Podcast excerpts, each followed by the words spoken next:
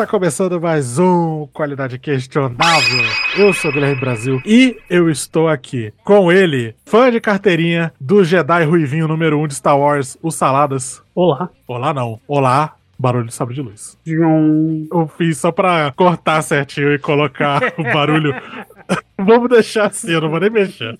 E estamos só começando. É, é. E eu também estou aqui com ela que contrataria a Shoreline só pra ver os músculos da Nadine, as saladas. Ô, oh, as, as saladas, parabéns pra mim. Você viu Tá as foda. saladas agora, Ana. Olha, faz até mais sentido do que você, porque ela é vegetariana, tá ligado? Mano, pior que aqui eu faço muito isso. Eu comecei a errar o nome de todo mundo. Principalmente quando é um casal, eu sempre troco, tipo, sei lá, a Rafael e o Júlia. É a idade, mano. Mano, quem é profissional nisso é minha mãe. A minha mãe tá, tipo assim, literalmente só eu e ela em casa. Ela fala, Leonardo, que é meu irmão. Ayrton, Ayrton, meu pai morto há sete anos, tá ligado? Chama. Aí, Ayrton, é, Bachico, Zé, meninozinho. Quando ela chega no meninozinho, que eu vejo que a situação tá feia. Meninozinho, é complicado. né? Meninozinho, eu tenho dois metros e um, tá ligado? Pra ela, você vai ser sempre um menininho. Inclusive, beijo aí, mãe. Nunca vai ouvir esse podcast na sua vida. Nem que a gente ganhe prêmios, ela não vai ouvir isso aqui. Vai ficar aí o beijo pra mamãe. E vocês dois também, seus naturados. Mandem beijo pra mãe de vocês também. Minha mãe não vai ouvir. Ah, é banho de mãe. Ah, e a minha vai. O que, que eu acabei de falar, idiota?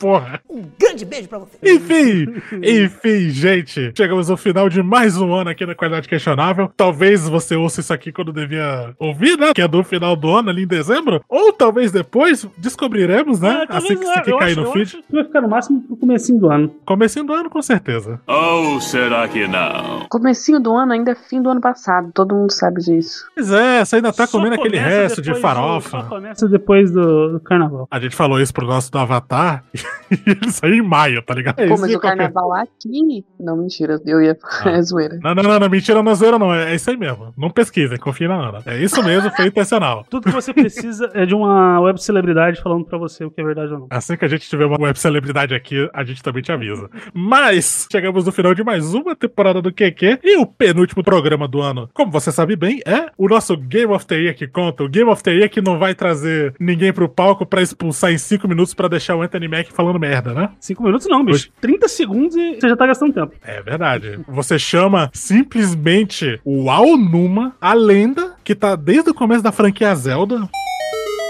Eu acho que é desde o comecinho, né? O Aonuma. Eu acho que sim, mas eu não vou lembrar não. Mas ele é antigaço, cara. Pai do Zelda. Eu, eu vou dizer aqui, vou lançar brabo, hein, saladas.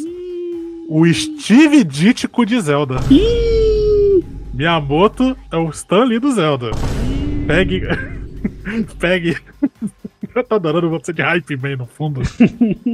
Ah, é, mas é isso, gente. Hoje é o nosso Game of the Year que conta. A gente vai falar do que, que a gente jogou esse ano. A gente vai falar. É isso, só isso, né? A gente só vai falar o que, que a gente jogou esse ano, né? É só isso o programa. Geralmente tem mais vírgulas, né? Na introdução do programa. É só isso mesmo. Esse nosso Game of the Year é malucado que, como você sabe, pode ter jogo que não é desse ano, jogo que não é nem jogo de videogame. Eu tô falando isso, você sabe pra quem? Não é mesmo? Saladas, é claro. Obviamente. É que você traz jogo velho e jogo indie. Isso não conta como jogo, pô. Jogo indie. Uma categoria de jogo chamada indie. Jogo do The Strokes, do Arctic Monkeys. Vamos começar logo, vai.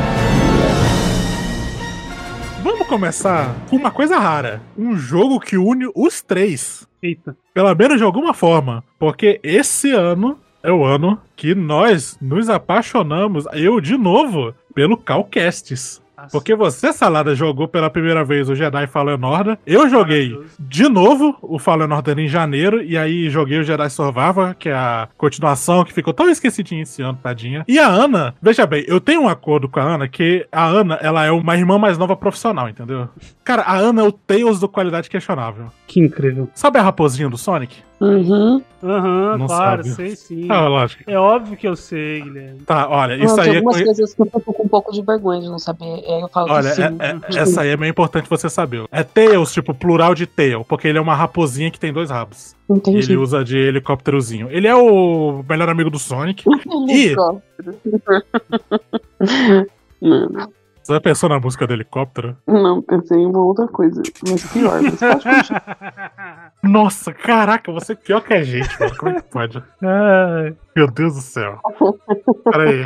Deixa eu até me recompor depois dessa aqui. Caraca. É, é que você geralmente. é, tipo assim, eu sei que você tá cabeça suja, mas você geralmente não é dispor muito. Aí eu, eu saber que você sabe o que é isso, tá ligado? Isso aí é meio impactante. Não tava esperando. Nem um pouco. Feliz aí quem tiver envolvido com a Ana, hein? Inclusive ela tá solteira. Fica aí a informação depois dessa. Não, e eu vou morrer assim, né, cara? Tá difícil a situação. Isso não é maneira, isso não é legal. Ninguém me ama. Voltando pro helicópterozinho que conta. Por que, que a Ana é o Tails aqui do programa? Porque o Tails no Sonic 2, ele era o personagem do Player 2. É o personagem do irmãozinho menor, que inclusive você desliga o controle dele do videogame só pra ele fingir que tá jogando. Cara, agora eu tô pensando, talvez o meu irmão tenha feito isso comigo. Ah, mas ele fez. Tenha certeza disso, ele fez. bem possível. Tipo assim, Não, 99% juro. de chance. Mas enfim, vamos sair da analogia aqui que já tá se estendendo. Esse ano a gente não vai falar do Sonic, muito provavelmente a gente não vai falar de Sonic aqui do QQ também, porque, é assim, a gente não jogou nada novo do Sonic muito bom ultimamente, né? Então, Acho que ano que vem tem. fica aí a promessa, hein, fãs do Sonic. Vocês que sofrem tanto e sofreram ao ponto de se iludirem que não estão mais sofrendo. Você não aguenta a verdade! Porque essa analogia do Tails. Eu e a Ana, a gente tem um negócio que eu transmito da minha conta, que é só pra transmitir rapidinho assim, e pra me inscrever em canal de amigo com Prime. E a Ana fica assistindo, porque a Ana gosta de assistir os outros jogarem videogame, mais até do que jogar. E aí a gente fica jogando e batendo papinho. Ajuda muito também que eu sou o amigo dela que não liga muito pro fuso, né? Que geralmente é Caraca, muito mais sim. fácil ela falar comigo. Não importa a hora que eu mando uma mensagem. O Brasil tá sempre online. Não dorme também? Ah, eu durmo duas horas por dia. I'm vengeance.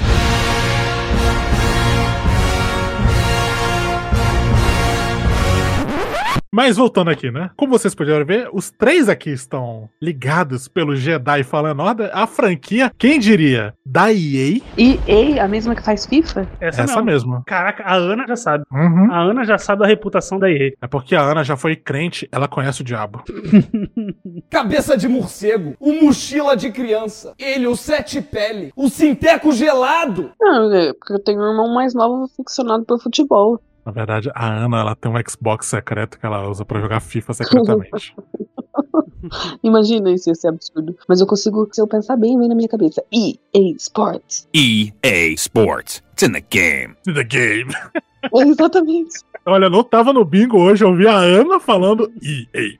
Foi muito mágico. Que incrível. Obrigado, Ana. Essa contribuição nem foi planejada. Mas a franquia Jedi, a gente só pode chamar assim, né? Franquia Jedi. Ela é realmente muito diferente do que você esperaria de um jogo da EA, porque ele é um jogo single player e single player apenas. Ele é um Metroidvania. Do Star Wars em 3D. E sim, é possível o Metroidvania ser 3D. Indiretinha, direto aqui pra gente chata na internet, né? Salário, tá ligado?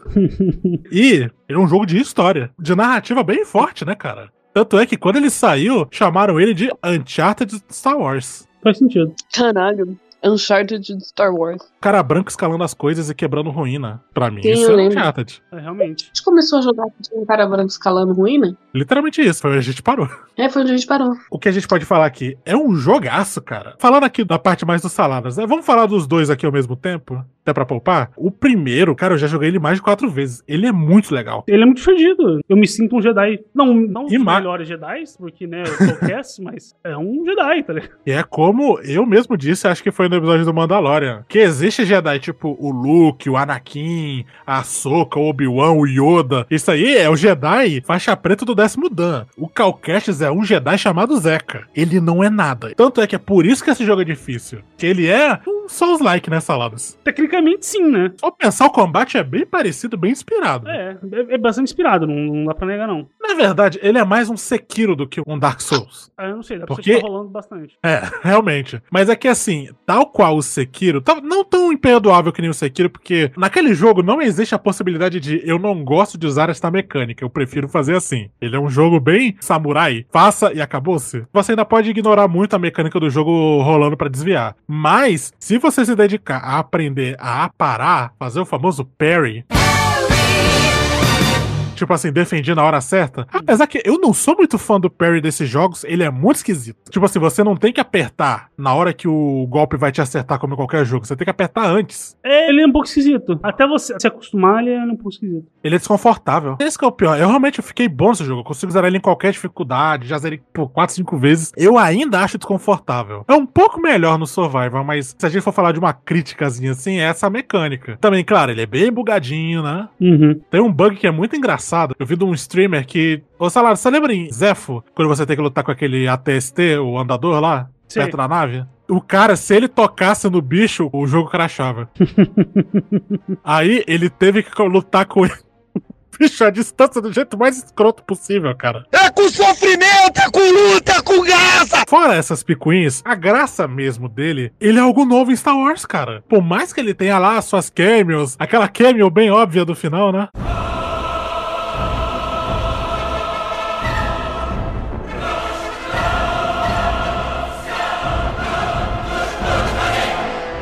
Eu acho que essa é ok. Faz sentido Faz total, sentido. porque se ele não aparecesse, você ia se perguntar por que ele não apareceu. O Sol Guerreiro que eu achei. Não, não que eu achei forçado, mas eu achei um pouco mais, tipo, olha só, filme conectando com o jogo e tudo mais. Pagamos o Forrest Whitaker só pra isso aqui. É. E eu entendo, tipo, é realmente, se for bater a timeline, era onde ele tava, o que, que ele tava fazendo. Mas ele não contribui em nada, nada. Ele não ajudou em quase nada, na verdade, né? Pois é.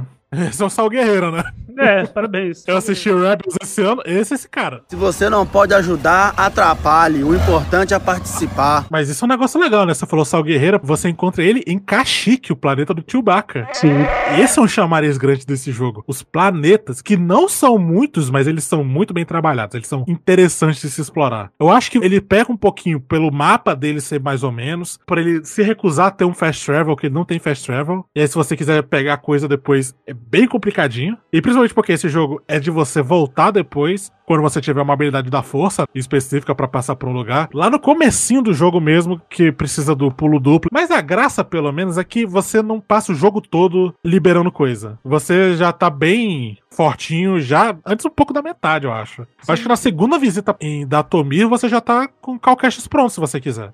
Uhum. Se você explorar muito, né, e pegar o XP de tudo. Não tem por que você não fazer isso, porque a exploração mesmo é legal. Porque o Calcaches, eles deram uma habilidade pra ele que é psicometria, eu acho que é o nome do poder dele. Eu não lembro se é psicometria, mas psicometria é uma matéria que eu tive na faculdade. É literalmente pra fazer coisa pra fazer teste, pra medir teste. Não, é psicometria mesmo, ó. Que loucura. Que loucura. Eu pesquisei, tá aqui na Wikipedia, que é o poder de um usuário da força em sentir o passado pela força. Que é basicamente uma desculpa de Star Wars pra ter o audiolog clássico de videogame, né? Exato. Que virou meme ultimamente. Estou morrendo, eu preciso gravar rapidinho o que aconteceu pra dar contexto.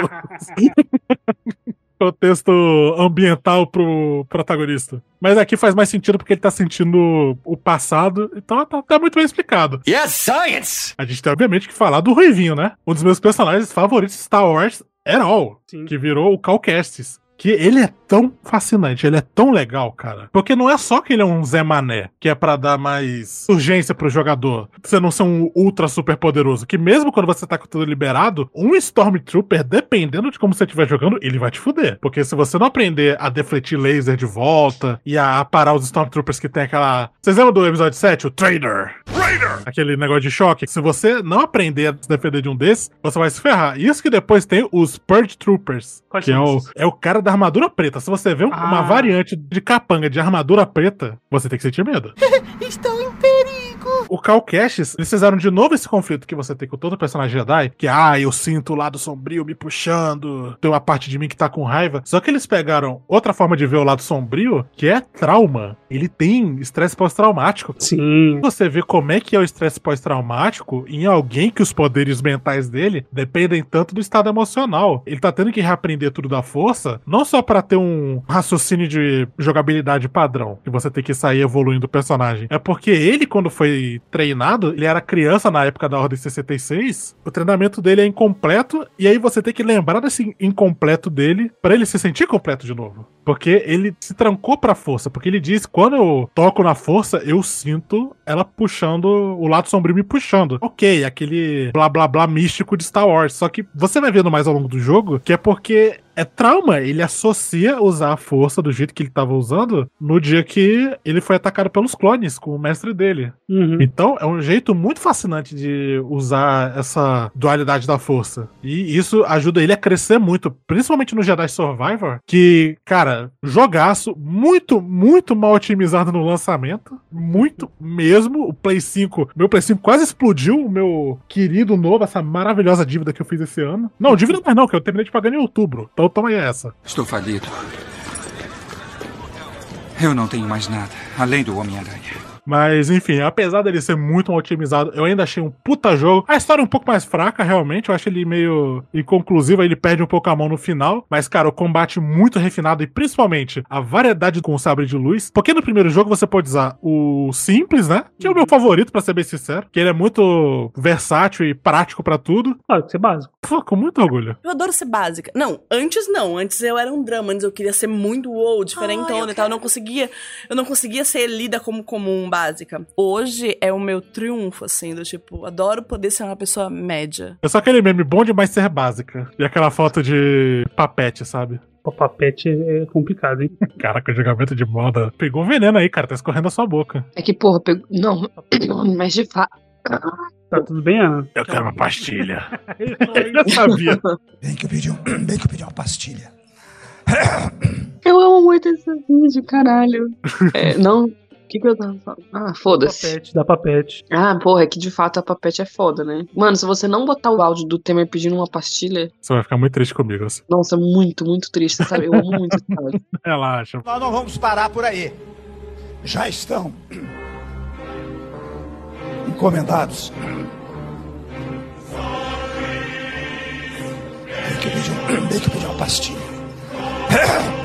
Mas voltando, no Jedi Survivor, além das opções básicas, que tem o sabre duplo também, o sabre duplo infinitamente melhor no segundo jogo, porque você joga aquela merda ao redor do Calquestes e aí vira um processador Philips Walita, tá ligado? Um abraço pra todo lado. Infelizmente, um problema desses dois jogos também é que a Disney não deixa você cortar a cabeça de ninguém, corta um braço aqui ou ali só. Gente, deixa eu cortar alguém no meio, vai. Foda-se. É uma espada laser, isso aqui não é um cacetete, tá ligado? E mais, nem sangue tem, porque corta já cauterizando. Corta já cauterizando. Mas pior que corta mesmo, fica só aquele, tá ligado? Só o cheirinho de queimado. Cheiro de pneu queimado, carburador furado, o X9 foi torrado. Eu quero contenção do lado. Tem tirar no miolho e meu fuzil tá destravado. Eu vou. Além dessas duas opções básicas, tem o sabre separado, pra você usar dois ao mesmo tempo, tá ligado? Tem o sabre igual do Kylo Ren com aquela guarda, que é muito mais legal do que ele realmente é, porque ele é muito lento e muito pesado, apesar do dano absurdo que ele dá. E tem um que é sacrilégio e que eu me recusei a usar, que é o sabre com a arma, com a pistola. Que isso, Brasil? Calcast do Texas. Com aquele bigodinho e cabelo do. do Nossa, do James Hetfield, no metade do Metallica. Misericórdia. É que tem isso, né? No Jedi Survival ele tem mais customização. Porque no primeiro você só pode trocar o poncho dele, que é uma merda. E aí no segundo, cara, você pode mudar o corte de cabelo, você pode mudar a barba, a roupa. Cara, a gente passou muito tempo fazendo marminha. Foi incrível. É verdade, o sabre de luz. Porque como era o gameplay da Ana, ela foi escolhendo peça por peça do sabre de luz. Eu fazia isso também no primeiro, mas não tinha muitas opções legais. Cara, a customização de sabre de luz no segundo, você muda a peça que eu não sabia nem que tinha no sabre de luz, tá ligado? Você muda a textura individual de cada parte dele. Emissor, a parte um pouco de baixo, parafuso aqui. Mano, é um uso assim que é tão desnecessário, mas que é muito legal ter. Isso eu admito que é muito legal ter mesmo. Mas eu me recuso a aceitar esse sabre de luz com a pistola. Na hora que o tutorialzinho, ei, toma aqui essa pistola. Mano, tá ligado o Obi-Wan depois que ele mata o General Grievous? So uncivilized. Tão incivilizado. Ele joga fora? Foi isso. Eu só customizei pra ficar bonitinho no coldre e nunca mexer. Porque, gente, não dá. Não dá. Eu sou um Jedi. Eu não, não me os Foda-se. É, eu quero louco. atirar com o 38.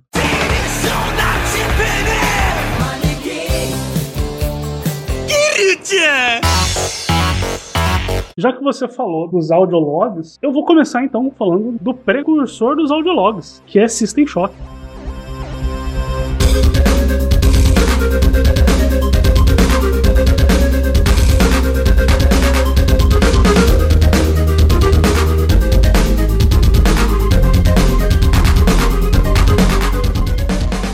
Consegui terminar esse ano, mas foi uma das melhores experiências frustrantes que eu tive esse ano. Eu acho legal, cara, o quanto você se diverte se frustrando. Eu acho muito fascinante, É, é muito assim, admirável. eu não me diverti porque eu tava me frustrando. É porque ele é divertido, apesar da frustração. Ah, claro, então tudo bem. Porque assim, ele é um jogo de 94, ele é um jogo de PC de 94.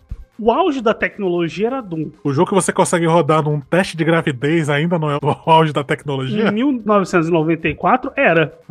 Hoje, se você consegue num teste de gravidez, é porque ele é impressionante, né? Mas assim, ele é difícil de jogar porque ele é velho. Essa é a grande realidade. É uma HUD esquisita, é um esquema de botões completamente esquisito. Combate é esquisito. Até você se acostumar, até você conseguir caminhar direito, ele demora. Você precisa passar por essa frustração de aprender a jogar ele, porque ele não é intuitivo. Só que, tipo assim, ele é um jogo genial. Pra 1994, você fala assim, cara, eu consigo ver esse jogo, esse jogo aqui, esse jogo aqui, esse jogo aqui. Inclusive, um outro jogo que eu falei mais tarde nesta lista. Mas vamos com calma. Vamos dar a premissa, né? Uma ficção científica, cyberpunk, que se passa em 2072. Eu acho que é isso. E você, você acorda nessa nave espacial, onde uma inteligência artificial chamada Shodan tá dominando toda a estação espacial e matando as pessoas que estão lá dentro. I'm sorry, Dave. I'm afraid I can't do that. Então você vai explorando toda a estação, você pode ir à vontade. Ele é um jogo muito de exploração. Ele não te diz o que fazer. Tudo que você tem que fazer é te dito por audiologs. A história do jogo e os objetivos do jogo estão ditos nesses audiologs. Ou seja, você é um frila que depende de áudio de WhatsApp, tá ligado? Exatamente. Aquele cara que só manda áudio do WhatsApp. Exatamente. É, e, e o problema é que se você não escrever, você vai esquecer. E foi esse o problema pelo qual eu não consegui zerar ele. Eu parei um tempo, eu tava focado na faculdade e acabei não conseguindo voltar pra ele. Porque quando eu voltei, eu não lembrava o que eu tinha que fazer. Eu lembro que, por exemplo, algum dos áudios era tipo, ah, tem uma roupa especial pra você passar por radiação no andar 3, na sala tal. Esse é o seu guia. Mas o jogo é bem Caraca. aberto. O jogo é tecnologia, tecnológico, tec, eita, tec- tecnologia, tec, técnico, Tekken 8. Tá difícil. Tecno, técnico, Equipix. Technical. a tecnologia do jogo é impressionante, entendeu? O maluco travou tanto que ele falou inglês, mano. Puta que pariu. E não fui eu, hein? Não foi a Ana. Realmente. Que fique anotado aqui. Objeção concedida. É, então, assim, ele deu origem a todos esses walk sim que a galera chama, né? Que a gente tem hoje, sabe? Tipo, Deus Ex, Bioshock. Ele é muito interessante. Quando você consegue entrar dentro do jogo, se imergir dentro do jogo, mas ele é, ele é um pouquinho frustrante no começo. E não é pra todo mundo. Saiu o remake, eu não sei o quão bom é o remake, porque eu não joguei. Caralho, você tava jogando o original mesmo? Tava, tava jogando o original. Você é um velho doido! É doido! Caraca. Tudo fez mais sentido. É, O exatamente. Saladas é esse cara, né, velho? Sou. Ele não gosta de remake. Não é que eu não gosto de remake, inclusive a demo de um remake está na minha lista. É, Você vai falar da demo? Aham. Caraca. É uma zona. Isso aqui é uma zona mesmo. Caralho, ô lugar pra dar maluco. Eu fiquei feliz, então é isso que importa. Justo. Mas olha, Saladas, eu tô falando de você, eu sou esse cara. Eu prefiro jogar no hardware original, certinho, do que emular. Óbvio, se eu não tiver que gastar 50 mil reais num jogo, né? Mas se eu puder, eu vou fazer assim e não vou atrás de remake. É que assim, eu gosto da história de videogame. Eu acho muito interessante a gente ver da onde a gente saiu pra onde a gente tá, tá ligado? Uhum. Cara, quando eu joguei esse jogo, Também. quando eu joguei esse jogo, eu falei, cara, isso aqui, eu já vi esse jogo 500 vezes. E eu achei impressionante que mesmo assim, eu tava muito investido no jogo. Eu só não terminei ele, porque eu parei e ficou difícil de voltar. Inclusive, eu não recomendo para as pessoas jogarem, porque é muito difícil. Tenta o remake, sendo que o remake tá bem fiel, mas se você for maluco que nem eu, vale muito a pena. De repente, joga esses jogos assim mais datados com remakes que melhoraram bastante ele. Tenta jogar o original depois que você jogou o novo e gostou bastante, né? É, pô, é uma experiência muito gratificante, mas é difícil de jogar. Mas, cara, quando eu tava jogando ele, eu pensei num jogo específico, eu pensei em Dead Space. Foi outro jogo que eu também não consegui zerar, que eu achei. eu Ficou com medinho. Não, não era medo, era tipo assim, ele é cansativo, sabe? Todo mundo fala isso. Eu achei ele um tanto quanto repetitivo. Dead Space, né? Que, pra quem não sabe, é o jogo que você é um engenheiro. Você tem basicamente uma pistola de prego pra enfrentar abominações do Cronenberg. Cronenberg, é. Ele realmente tem uma tensão muito grande, ainda mais pra um jogo de 2009. Inclusive, teve um remake esse ano. Mas voltando pro System Shock, que eu vou finalizar, porque ele não tem muita coisa. É incrível, porque tem muita coisa. Tipo, esse sistema do áudio log. A história, a história é muito bem contada. contada, tá ligado? Não parece, mas ela é uma história muito bem contada. É impressionante pra 1994. Como eu disse, o auge da tecnologia era Doom. E pra John Carmack, cara que literalmente programado Doom, a história não era importante. Então, tipo assim, você vê um jogo desse nível, é bem impressionante. E, tipo assim, ele tem muita coisa que a gente vê até hoje em jogos. Quando você joga, ele parece muito atual, mas só depois que você passa por toda a dificuldade que é você jogar ele. Não recomendo, mas é um excelente jogo.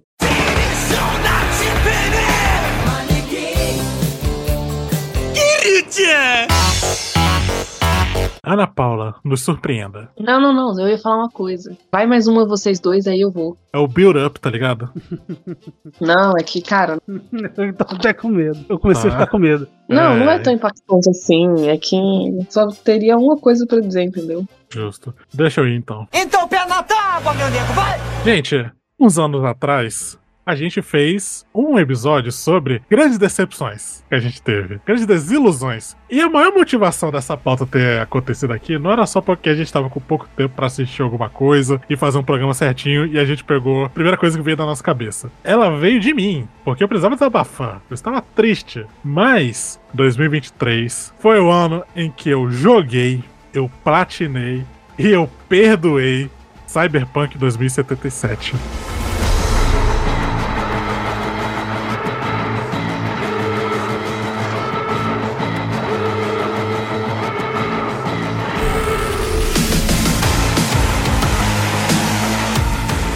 Platinei, fiz tudo da DLC, que esses putos conseguiram até me fazer comprar uma DLC pra esta merda. Eu falei que perdoei, mas voltou um pouquinho a raiva, porque vocês estão muito cheios de graça aí, viu, CD Projekt Red? Fazendo piadinha no Twitter que, ah, dá pra consertar depois. Vocês quase faliram, vocês estavam respondendo a ação judicial por propaganda enganosa. Então vão tudo tomar no cu, não, é piadinha não. Negócio de risada pra mim? Vocês melhoraram muito esse jogo, mais do que deviam até. Realmente, tem que admirar que, apesar do motivo que fizeram eles fazerem isso, né? Ninguém faz isso do jeito que eles fizeram. Você revisar um jogo inteiro. Mas, uma coisa de cada vez. Sobre o que é Cyberpunk 2077? Ele é baseado num sistema de RPG de mesa que é o Cyberpunk. Que pode sim usar o nome do gênero como o próprio nome com muito orgulho, porque, né, ele é um dos grandes pilares desse gênero, o Cyberpunk 2020, né, que é o original. Isso. E aí depois teve o Red. Ele é baseado nesse universo do Mike Pondsmith, que inclusive ele tá no jogo, sabia, Salazar? Não lembro se eu te contei. Não. Ele é o DJ da rádio de rock.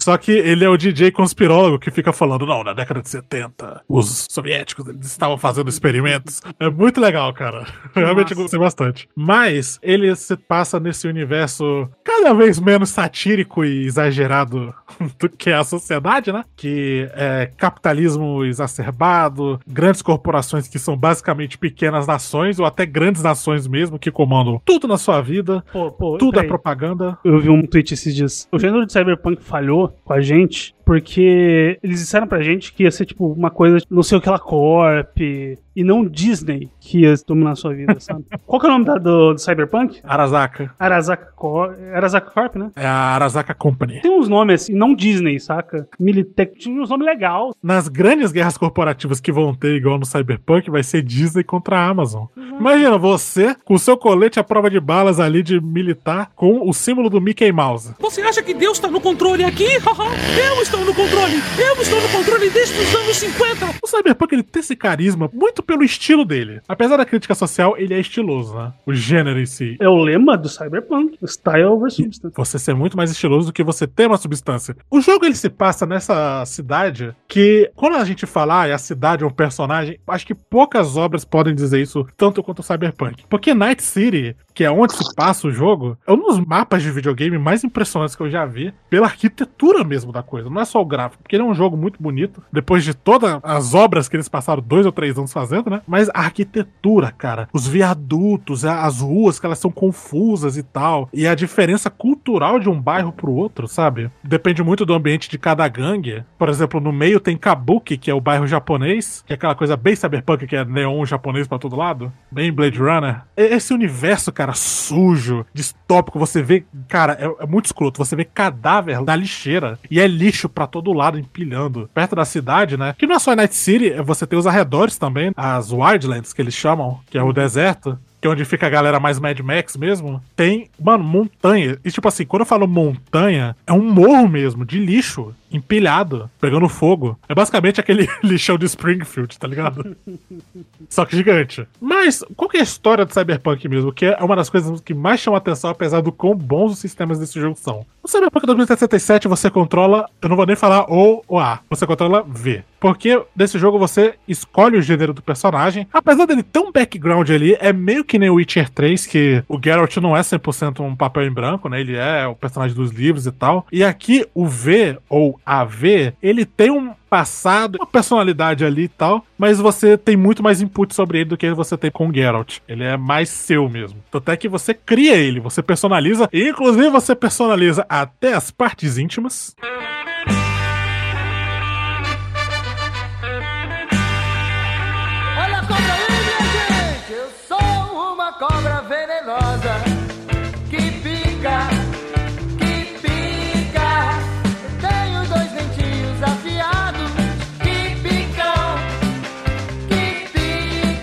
Cada vez mais frequente isso, né? Chegou lá, pênis 1, pênis 2, pênis 3. Mano, é muito quinta série, não tem como você não rir. Você pode ser a pessoa mais elucidada, mais madura do mundo, mas é quando aquele jogo desgraçado diz pra você escolher o corte dos seus pelos pubianos, é impossível não dar uma risadinha.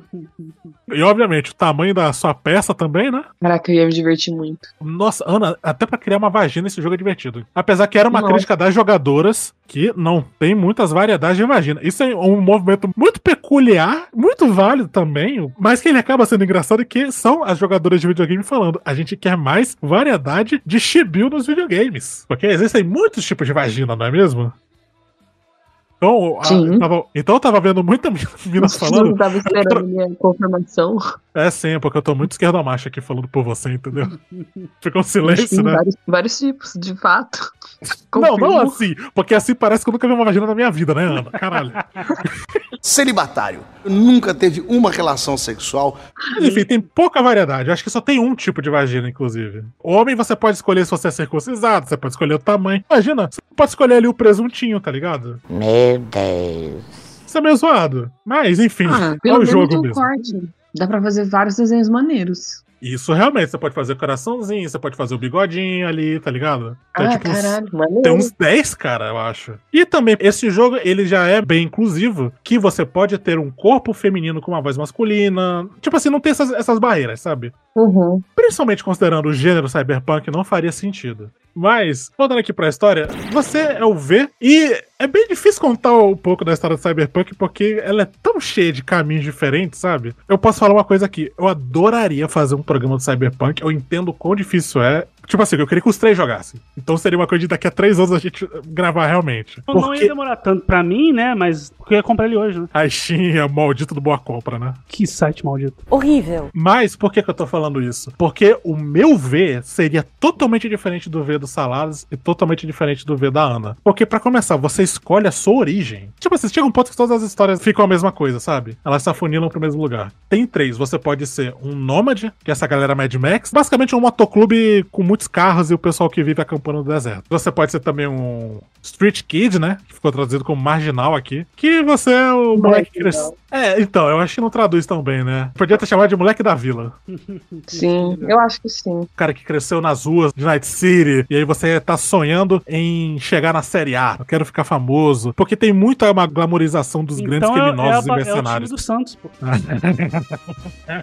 será que essa pedra vai ficar datada daqui a uns anos? Ou será que não? A Série B mancha pra sempre, amigo. Realmente, o- Vasco nunca se recuperou Independente se você é grande ou não, todo mundo vai lembrar da sua. do seu fracasso. Mas, falando em fracasso, a última opção que você tem de origem é o Corp. É um empresário fracassado que virou mercenário. Mas não é só isso que vai diferenciar. Porque os sistemas desse jogo, principalmente depois da atualização 2.0 que me obrigou a aprender a jogar esse jogo de novo depois de 100 horas, porque é tanta opção que você tem pra jogar esse jogo. Tem as árvores de habilidade, onde você vai distribuir seus pontos. Eu adoraria ver a Ana jogando esse jogo, mas que de alguma forma a gente pudesse ligar, sabe, eletrodo na cabeça dela pra ver a atividade cerebral dela. Porque eu queria ver você decidindo onde distribuir os pontos de atributo. Porque são Que muitas são micro. Tipo assim, você tem seis atributos. Você tem o corpo, você tem inteligência. É que é difícil falar porque mudou muito, né? Mas é uma árvore de habilidade, sabe? Uhum. São várias árvores de habilidade, com várias coisas pra você comprar lá dentro. E você não pode ter tudo. Então você tem que decidir que tipo de personagem você vai ser. O que, que você quer fazer? Como é que eu jogo, entendeu? Uhum. E é bem aberto, é bem versátil. Por isso que nenhum. A menos que você seja um cara muito chato que vai no YouTube ver a build legal pra você fazer. Eu sou muito contra esse jogo você fazer isso, porque é um jogo de expressão. No comecinho você já vai sentir, pô, eu gosto de usar esse tipo de metralhadora, eu gosto de usar revólver. Então você já pode investir já, ó, ok. Eu acho que eu tô gostando de jogar assim. Por exemplo, o meu personagem, ele era um samurai, porque você pode usar katana no jogo. E aí o negócio que o 2.0 adicionou, você pode desviar bala com a katana É Tramontina.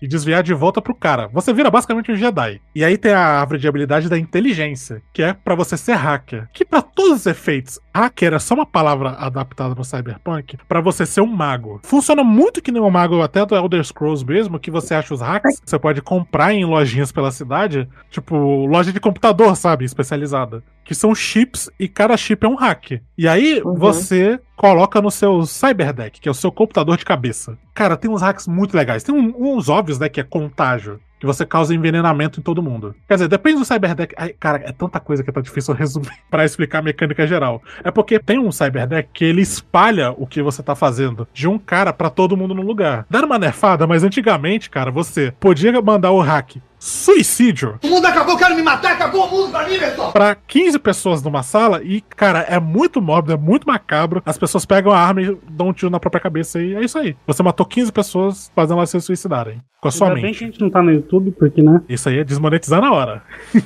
Essa é a build que nenhum youtuber usa porque. Senão, né? É, não. Já caiu o vídeo. Mas você pode esquentar a cabeça do cara. Você pode desligar os olhos dele. Não consigo.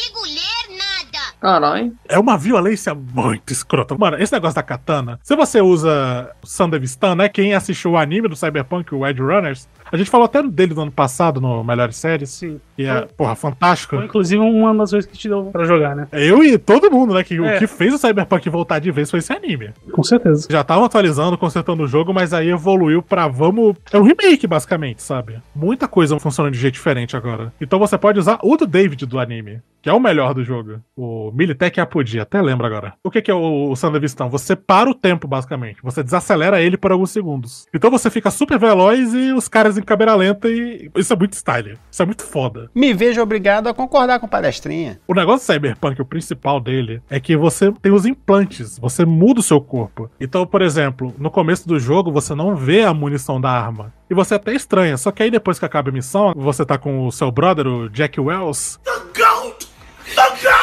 Ele fala, pô, vou passar lá no Medicânico, porque não tem médico no Cyberpunk, tem os Medicânicos. Você vai lá pra instalar uma interface no seu olho, conectada na sua mão, que aí vai aparecer o contador de balas e a sua vida. Caralho. É um sistema muito legal. Você quer ver o que, que esses implantes fazem. Isso decide muitas coisas. E é um universo tão fantástico. Essa história do V, né? Que é esse cara sonhador que foi roubar um chip da Arasaka. E o assalto dá muito errado, ele acaba tendo que colocar o chip na cabeça, ele leva um tiro na cabeça, e você pensa, porra, é isso, acabou o jogo, já morri, né? Vai ser outro personagem. Só que aí não, o chip reconstrói a cabeça dele, mas qual que é o negócio? Esse chip, ele está com a memória digital do roqueiro terrorista Johnny Silverhand.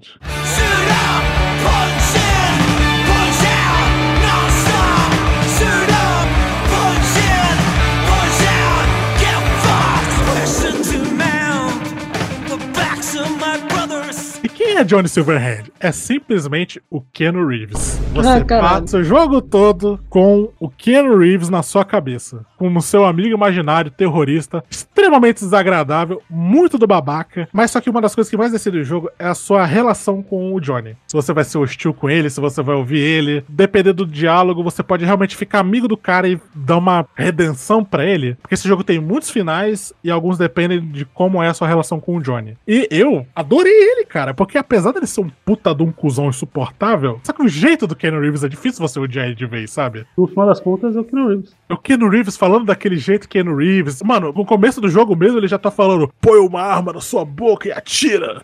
Stick some iron in your mouth and pull the trigger. Seu cuzão de merda, desse jeito. Yeah, let's blow shit up. Cara, é maravilhoso, é muito canastra. Legal que você faz as missões e ele às vezes aparece pra reagir. Ele é tipo um holograma, assim, porque só você enxerga ele. Afinal de contas, ele tá na sua cabeça, né? Sim, e o pessoal do jogo, eles acabam fazendo muitas associações com você tá possuído, com ser duas almas num corpo só. Pensei num negócio mais de esquizofrenia e tal. Também. É, muita gente vai pra esse lado, na real. Mas o negócio é, não é legal ter o Johnny na sua cabeça, porque o chip virou um tumor. Então, o tempo todo no jogo V tá desmaiando, tossindo sangue, limpando sangue no nariz. E o pior de tudo, você está virando ele. Cada vez mais a personalidade vai sendo substituída e reescrita pra virar o Johnny. Porque esse é o papel do chip. Isso aí é o capitalismo tentando impedir a única coisa que ele não consegue tocar, que é a nossa morte, tá ligado? Que é ressuscitar rico. Porque a única justiça que a gente tem com bilionário é que bilionário morre. Todo mundo chega no fim da ladeira. E aí, com esse chip maldito, os bilionários ficariam eternos trocando de corpo. Ele tem esse subtexto super. Na verdade, às vezes não é nem subtexto, às vezes é texto mesmo, super agressivo, opressor mesmo. Você encontra verdadeiros absurdos nesse jogo. Você encontra, porra, toda uma cultura de gangue que os caras, eles são. Eles chamam de rapina. Que os caras, eles sequestram as pessoas pra roubar os implantes. E aí fica um monte de carne pra todo lado, braço pendurado. É muito sinistro. Fazia muito tempo que eu não ficava chocado por violência num videogame. Apesar do quão divertido é você pegar uma escopeta e explodir uma pessoa em 30 milhões de pedaços. É verdade. Ele é um jogo bem sinistro.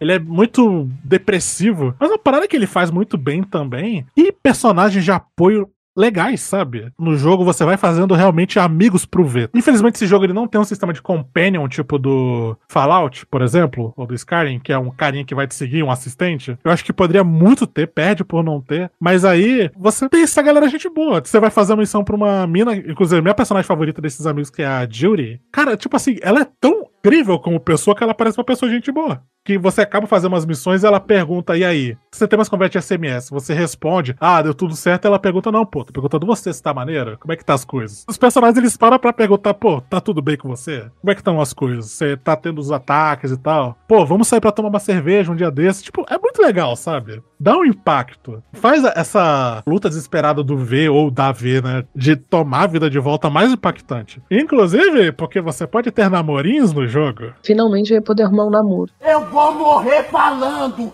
Eu não aceito ser só! Tem aquele meme que o Salado de vive usando. Era de uma mina, assim, influencer de como é que eu posso dizer, ativismo social e tal. E ela fala: Ah, eu escrevi um post de blog, por que, que eu odeio videogames? É isso que eles fazem, eles apelam pra fantasia masculina. Fizeram recentemente com uma atualização que saiu do Cyberpunk. Você pode chamar o seu namorico pro seu apartamento, você vai se olhar no espelho e o seu namorico chega pra te dar um tapa na bunda. Você pode dançar com ele, a sua namorada ou namorado deita no seu colo, pra você ficar fazendo carinho no cabelo. Me senti muito, sabe o Blade Runner, o Ryan Gosling?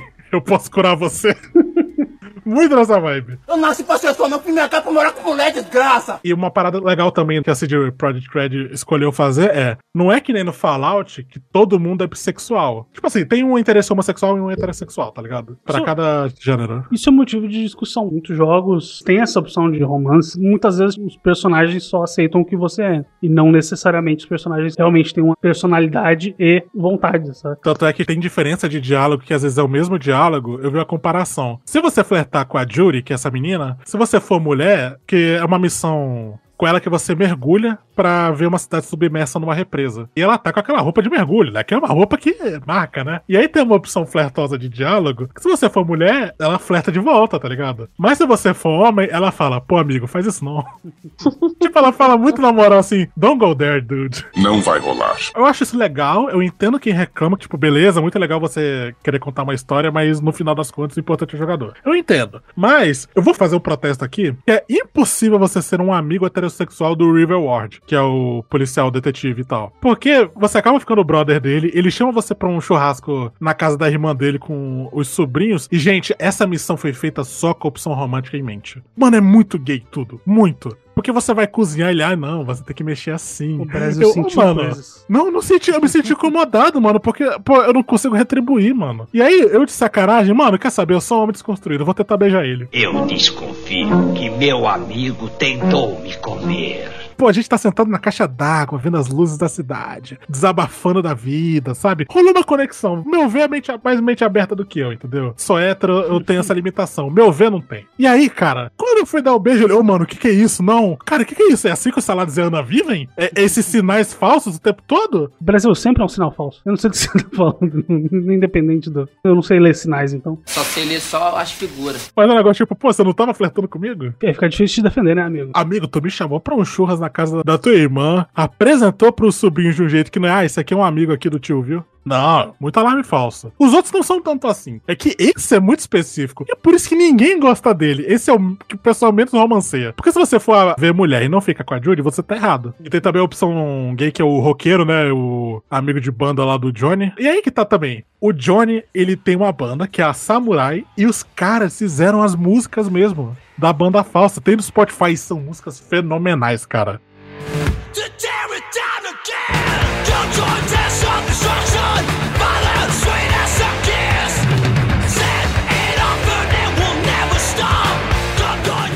É aquela mistura de Rage Against the Machine com Foo Fighters. É maravilhoso. Enfim, cara, é um puta jogaço. Dá uma chance numa promoção. Ou então pega no Mercado Cinza também uma cópia física de Play 5 ou de Xbox, porque a CD Projekt tá muito cheia da graça. Enfim, continuando.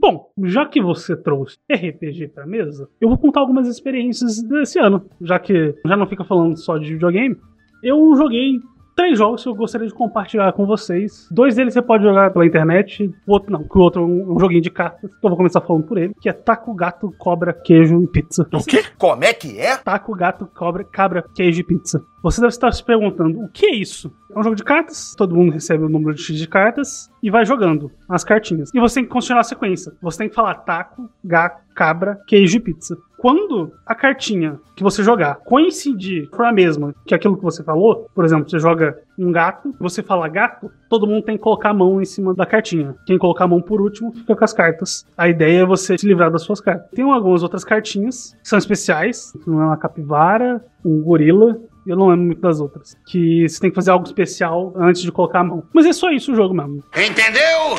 Não entendi nada. Nem eu. É um jogo extremamente divertido porque é um jogo de jogar com a galera. Parece um bom party game, assim. Sim, é mesmo. É mesmo. Bem divertido. Taco, gato, cabra, queijo. Eu tô muito admirado que você consegue lembrar esse título toda eu vez, anotei. cara. Ah, tá, ah, tá. Eu Desculpa, eu superestimei demais você. Subestimou, né? Não, eu superestimei, Ah, tá. porque eu achei que você era inteligente, você é o burro que tá lendo na mão. Claro. Tá na sua mão, assim, tá ligado? Falou a pessoa que, que faz listinha. Justo. Vocês não passam de uns imbecis. E aí, os outros dois jogos, eu joguei tanto uma campanha de Vampiro à Máscara, quanto uma campanha de Dungeons and Dragons. Foram duas campanhas parecidas, assim, mais ou menos. A campanha de D&D, que ainda não terminou, foi uma campanha em Ravenloft. Ravenloft, pra quem não entende de Dungeons and Dragons, Ravenloft é meio que um, um cenário de terror. Tem os terror clássico, é vampiro, tem terror cósmico, tem um monte de ilhas. É como se Ravenloft fosse um bando de ilhas. Dessas ilhas são um grande inferno. Coisas ruins acontecem. Esse jogo que eu joguei foi um homebrew. Homebrew, pra quem não sabe, é quando você altera algumas regras ou altera o mundo do jogo que você tá jogando pra fazer um sopa. Eu vou fazer meu próprio parque temático com jogos e prostitutas. A ideia era a seguinte, que nós fôssemos crianças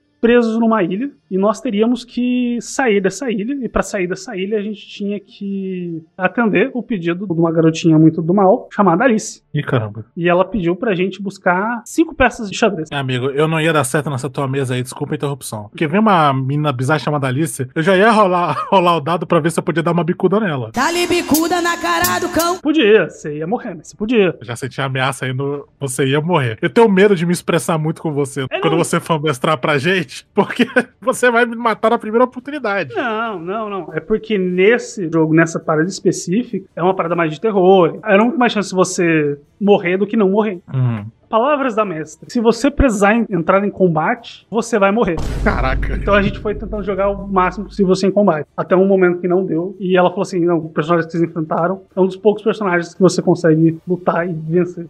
Inclusive, eu tive uma ótima sensação, que é a de finalizar o monstro. Eu tinha acertado duas vezes seguidas. E na terceira eu acertei um dano crítico. Pra quem não sabe, dano crítico quando você tira 20 no dado. E foi incrível. Tudo funciona com esse cara, esse cara é foda. Ele é diferente, velho. A gente ainda não terminou, vamos terminar. É que a faculdade ficou no caminho. Esse é o problema de RPG. Quando você aprende o bastante pra jogar RPG de um jeito bacana, você já é adulto e tá na faculdade. Cara, pior que não, é porque, tipo, antes a gente não também jogava, né? É porque geralmente você vai conhecer amigo do RPG na faculdade. É. É, pouca gente que joga desde criança. É, tem a galera que jogava desde adolescente. É mais comum lá fora também, né? É coisa de americano. E o outro jogo foi o Vampiro a Máscara. Se tornou um dos sistemas favoritos. E diferente de D&D, D&D é um bem mais voltado para combate. Sistema D20 geralmente mais voltado para combate. Não que não tenha grande parte de interpretação, porque essa é a parada da mesa, né? Do RPG. Grandes coisas que você vai fazer é na base da interpretação, tá ligado? Vamos conversar aqui com o rei para ver assim, o que, que ele pode fazer e tudo mais. Mas o Vampiro Massa ele é muito mais voltado para interpretação. Você vai pensando, então você tem que estar no personagem. Infelizmente a gente não terminou essa mesa porque duas pessoas foram para Portugal e a gente não pôde terminar essa mesa. Foram banidos, né?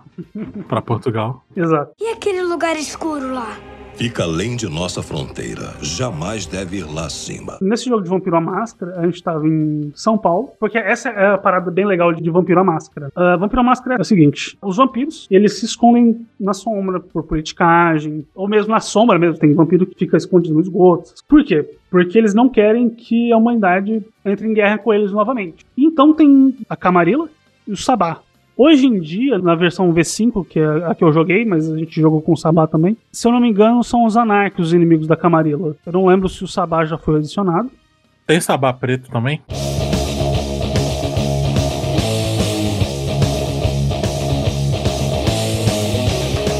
Depende, né, bicho? Se você quiser que seu personagem seja preto. Você não entendeu a piadinha? Eu entendi.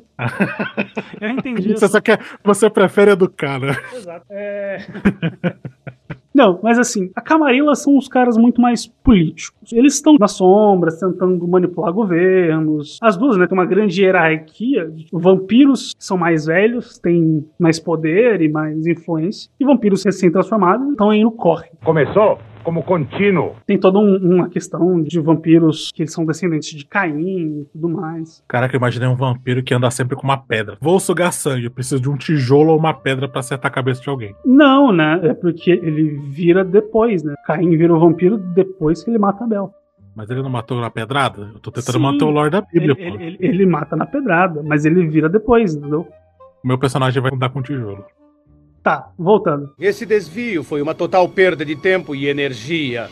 Então vamos em frente e fingir que essa loucura nunca aconteceu. Os Sabá, eles são muito mais, vamos escravizar a humanidade e eu acho que é isso que a gente tem que fazer. Então, tipo assim, tem vários tipos de vampiros. Desses tipos, dois do Sabá, alguns são cinco independentes, e o resto, que são os nove, são vampiros da Camarilla. Então, tipo assim, eles passam no mundo real, entendeu? Tem bastante coisa que liga, por exemplo, tráfico humano é por quê? Porque vampiros querem manter pessoas presas pra ficar sugando sangue. Então, a nossa história se passava em São Paulo, e o que a gente tinha que fazer? Tinha essa jogadora, que ela tinha uma dívida com a Camarilla. E a Camarilla resolveu cobrar ela. Quero a porra do dinheiro, irmão. Vai tomar no cu, rapaz. Eu tenho que dar 3 mil amanhã pros caras, rapaz.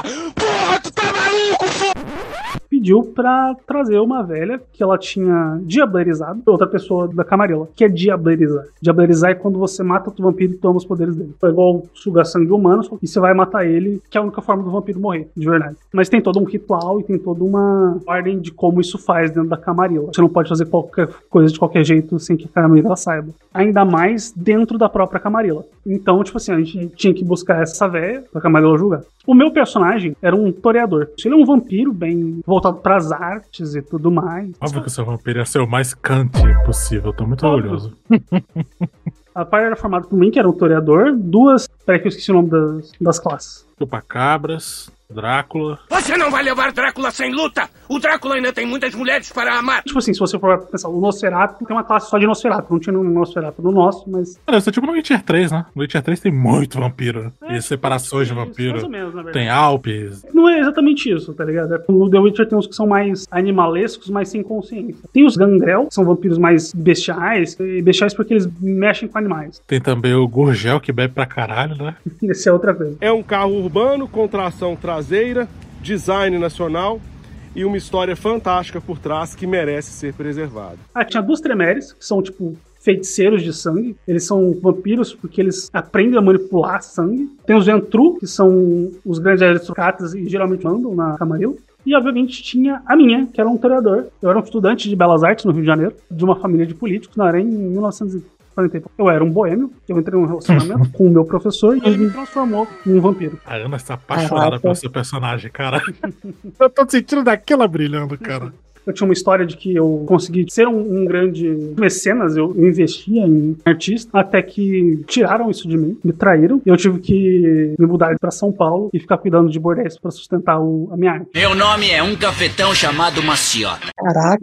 Assim, qual que é a parada do vampiro? É que o vampiro ele tem sempre uma fraqueza, da qual ele fica hipnotizado sempre. A minha, no caso, era sempre a arte ou coisas belas. Às vezes, tipo assim, se tem uma pintura muito bonita na parede, eu vou ficar parado e eu tenho que ficar fazendo teste. Salários do nada você vira o Cameron do Curte da Vida Doidado, tá ligado? Sim. No museu. Sim, exatamente.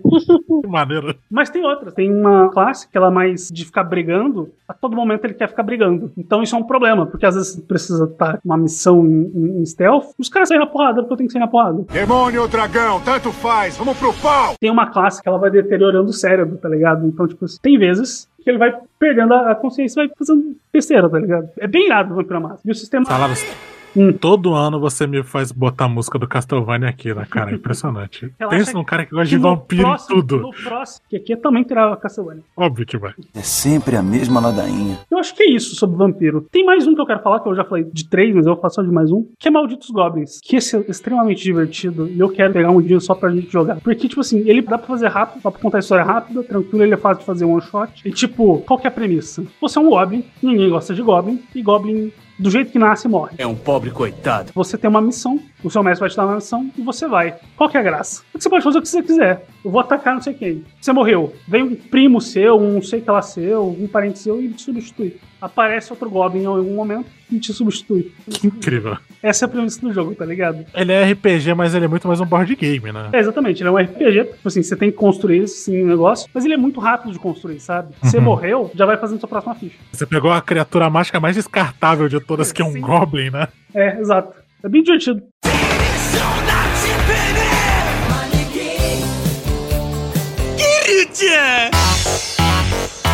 Ana, agora você tem que parar de ficar Não, agora eu suspendendo vou. a gente. Tem uma categoria de jogo que eu joguei absolutamente todos os dias há um mês e meio, dois. Se você falar o Tinder, eu vou te dar um soco. Fala, Tinder, por favor. Fala, Tinder. Não, eu tinha pensado de falar pra depois, né? que eu fui ameaçada. Jogos educativos.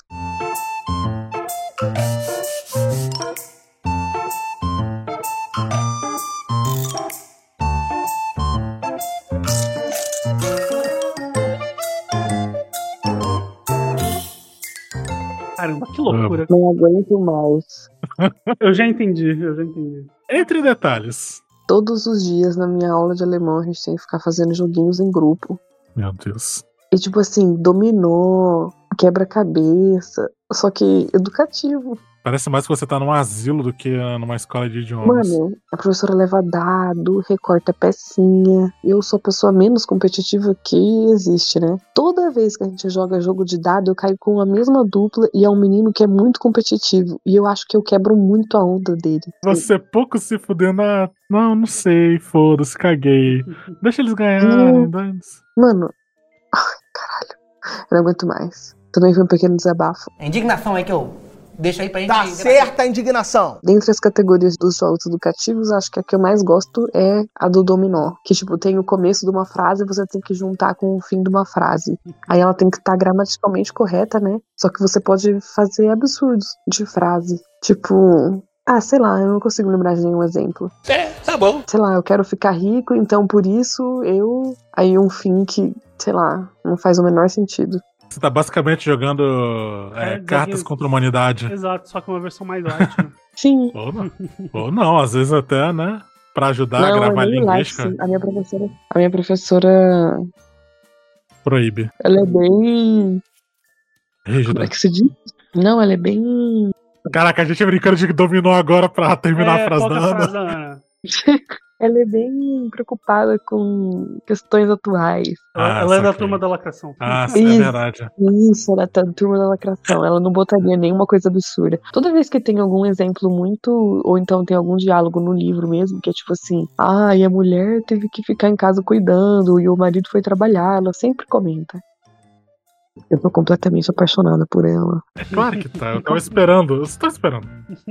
Não, ela é absolutamente tudo. E ela tem uma esposa. Olha a destruidora de lares vinda. Não, qual a chance? Ela tem 50 anos, cara. Muito tempo Ah, junto mas- já, então. Pois é, né? O amor tá. Acontece. O amor tá desgastado, sabe? Mas enfim, essa é a minha categoria de jogos. Sua professora é gostosa, entendi. tá lá, Cyberpunk 2077 na lista, né? Do que que é? Cyberpunk, Vampira Máscara, Professora Gostosa. Não, não, jogos educativos. Educativos. Tá na Só pauta. que ela te ensina muita coisa, né? Mulher mais velha. Experiência. A gente é um bando de desgraçado, né, bicho? Vocês não prestam. E vocês sabem onde vocês vão? Pro capeta. Sete parmas. Nossa, cara, que nojo, na boa. Mas continuando. Continuando. Eu falei que era breve. Avisei. Me rendeu foi muito. A gente já te chamou de depravada, pra mim rendeu muito. Por que que Tinder não pode contar como um joguinho? É um joguinho Por que assim. não? Só sociopata. São pessoas. Não, é um joguinho. Tá no celular, né? Não, não, não. Primeiro, jogo mobile é a única coisa proibida aqui também. Jogo mobile temos algum limite. Profissionais têm padrões. Professionals have standards. E eu já falei pra vocês, né, que tem uma técnica específica pra ser um joguinho. Não, não, não vou nem deixar você continuar. Vamos continuar. Vamos continuar. Ok. Interrompida.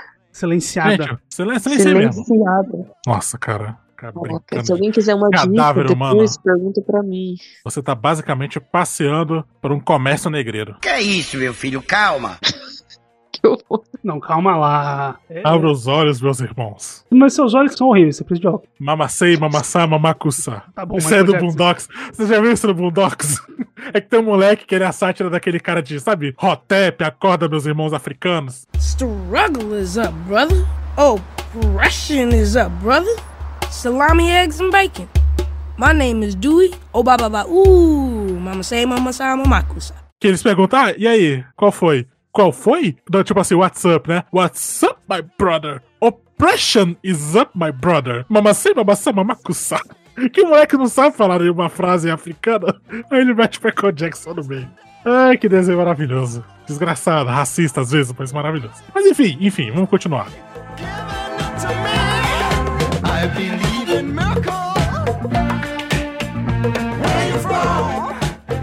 Sexy thing, sexy thing, you.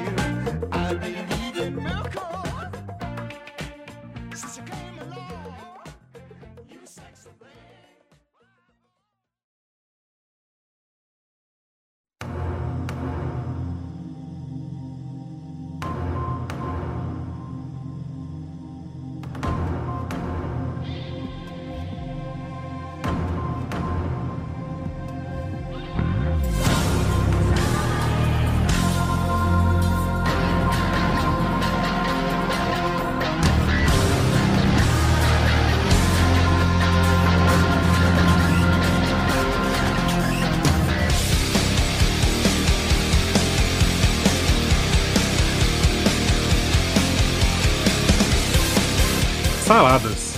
Oi. Esse ano, eu e você, nós tivemos experiências, não a mesma, mas experiências com uma franquia muito maravilhosa, muito escrota e emocional e confusa, vamos dizer assim, que é Yakuza. Eu joguei Yakuza Kiwami no final do ano passado e terminei ele esse ano. Porque o Kiwami já é um pouquinho maiorzinho, né? Não, quer dizer, ele é menor que o Zero. Ele é menor que o Zero, mas ele. Ele é menor que o Zero. Mas eu, eu confundi. Eu comecei ele depois, porque eu lembro que ele é um jogo de Natal, né? Aham. E aí eu falei assim, pô, comecei na época errada. Na real, ele é um jogo de ano novo também, né? Porque ele começa no ano novo. Sim, sim, ele é um jogo de final de ano. Exato, é um jogo das festas, do Holiday. Mas, esse ano também eu joguei o. Não é mais Yakuza, né? Que a franquia mudou de nome. Eles decidiram Ah, universalizar a marca. Eu odeio esse nome, cara. Eu sei que o original é Ryuga Gotokuma, gente, depois de. O primeiro Yakuza, que inclusive é esse jogo que o Salado jogou, que é um remake. É um remake. Ele é de 2005. Gente, 2005 pra cá, são 19 anos. Tu não vai fazer a gente parar de chamar de Yakuza. Eu, inclusive, chamo o novo de Yakuza porque o nome é gigante. O nome do jogo que eu joguei do Yakuza é Like a Dragon Gaiden, dois pontos, The Man Who Erased His Name. That's a huge bitch! É verdade. Você jogou The Man Who Raised? Eu achei que você tava No lançamento. É verdade. O primeiro Yakuza que eu joguei no lançamento, inclusive. Porque até o 7 eu joguei um pouco depois. Mas vamos, vamos começar pelo seu, né? Cara, o que é essa franquia? Eu já tinha jogado Yakuza Zero, né? Sinceramente, é uma grande novela japonesa que no meio dos episódios eu tô dando porrada em alguém. Mas eu- digo que ele é uma novela japonesa porque ele tem a narrativa de uma novela japonesa. Esses dramas, o jeito que ele é contado. A fotografia até, né? fotografia. Parece muito novela. Parece drama de Yakuza mesmo. Mas drama mais televisionado do que de cinema. E ele acompanha a história do nosso querido Kiryu ao sair da prisão. Ele foi preso por um crime que ele não cometeu. Quantas vezes a gente vai descrever algo que a gente gostou, Saladas, com a frase ele foi preso por um crime que não cometeu? Tem algumas Porque essa é coisas. uma breguiça que a gente adora, cara. É, é, é, tá no DNA, né? Putz, um crime que alguém não cometeu? Vou gostar Isso é desse uma piada negócio. de cunho racial? Não, não foi. Eu não tava, eu não tava pensando. Você que fez ela. Eu tava A gente é pensando. negro, a gente pode. Alguma coisa a gente tem que poder, cara. Mama say, mama sa, mamakusa. Peraí, vamos voltar, né? O crime que ele supostamente cometeu é matar o patriarca da família da máfia japonesa. O chefe dele. É, o chefe dele. O ceboso patriarca, Dojima. que é um personagem que não faz falta, é um baita de um miserável nojento. A primeira aparição dele foi ele morrendo, né? Sim. Aí no flashback mostra que ele tava sendo um merda, né? Então. Quero que você morra, desgraçado. Ele vai preso e quando ele volta, ele precisa se entender com a família. E aí ele é acusado novamente de tentar matar o segundo patriarca dessa família. E 10 milhões. Bilhões? Milhões? Bilhões. Bilhões, é. nu- Eu nunca sei. Com iene eu nunca sei. 10 bilhões de ienes da família são roubados, assim, do nada. O Kiryu tem que tentar descobrir o que aconteceu com esses 10 bilhões. Nesse meio tempo, ele descobre que a filha da irmã de criação dele, a irmã de criação, entenda, a pessoa que morou no orfanato com ele, Que na verdade é o grande amor da vida dele. esse é o grande amor da vida dele, mas ele é tapado pra revelar isso. Talvez seja por isso que a gente se identifique bastante com o Kiryu. que seja tão noveleiro também, né? É. É igual a minha vida. Mais ou menos. Você começa o jogo em 99, né? Aí, em 99, naquele barzinho. Não, em 95. Isso, é verdade, que o jogo se passa em 2005. Sabe por que que eu lembrei, Saladas? Eu lembrei do tempo que ele passou na cadeia. Ten years in the joint made you a fucking pussy. Ten years in the joint. Made uma fucking pussy. Que veja bem, Yakuza 1, ele teve uma péssima dublagem que atrasou essa franquia uns 15 anos no ocidente, que é uma dublagem em inglês horrorosa, que os caras, ah, GTA japonês, velho, vamos deixar bem sujo do jeito que o público gosta. Então todo mundo fala funk o tempo todo. Eu queria falar coisas tipo, você é retardado. E aí, a famosa frase do Nishikiyama, né, o vilão do jogo, 10 anos no Chile Draw te fizeram uma chana, traduzindo livremente. Eu sei que ele fala, você fizeram você um frouxo, mas fizeram você uma chana é mais engraçado. E mais agressivo, né? Por nada. Sim, e olha que no jogo já é muito, né? Mas ó, eu pesquisei aqui quanto que vale 10 bilhões de ienes, 340 milhões de reais. Menos que o prêmio da loteria. Que merda é essa? Isso não dá pra nada. O que, que é isso? Dinheiro pro lanchinho? É... É que sabe o que que é, Saladas? É que a bolha japonesa ela estourou quando o Majima deu aquelas ideias dele de taxação, lembra daquela substory dele? Exato. Então, canonicamente, Yakuza que destruiu a economia japonesa foi o Majima. Assim, quando você cria uma bolha, ela estoura, tá ligado? O problema é teu de ter colocado dinheiro. Nessa hora chega uma notificação da Nubank, né, por SMS, você quer um emprego? Analista financeira aí. Mas voltando. Voltando. Não é uma história muito complexa. É um drama muito bem contado, né? Mas não é uma história muito complexa. É porque ele é um jogo de Play 2, né, com uma Ele é um jogo de Play repaginada 2, por né? cima. Você sente que ele é um jogo de Play 2 na história, muitas vezes em muitas missões. Porque ele é simples demais, né? Sim. Principalmente se você sai do Yakuza Zero, porque eu ainda acho que é a melhor maneira de você começar a franquia, né? Ir pelo acho. zero, a prequel. Eu acho. Mas é que o, o 1 ele é tão simplão, tem umas substories que é tipo, ah, vai ali, bate nesse cara, bate, ah, obrigado. É, bem isso, bem isso. Não que o Yakuza Zero seja muito diferente, mas ele tem mais complexidade. É que ele é mais rocambólico, ele é mais caótico, entendeu? Sim, sim. Ele é mais esquisito. O Yakuza 1 e o 2, eles não são tão esquisitões. Não é a loucura absurda que é a partir do 3, entendeu? É, exatamente, porque ele ainda era um jogo muito de máfia, né? Apesar de ainda, ainda Uhum. ser bem escolhambado, né? Ele é um jogo muito de máfia. E muito da escolhambação do Kiwami é por causa do Kiwami mesmo, né? Do Uhum. remake, uma coisa nova. Como, por exemplo, vamos falar, obviamente, saladas do grande chamariz desse jogo, que é um sistema que nenhum outro jogo tem. O Death Stranding não é o único jogo Strange Type que tem, segundo Kojima. Yakuza Kiwami é o único jogo que tem o sistema Majima em todo lugar.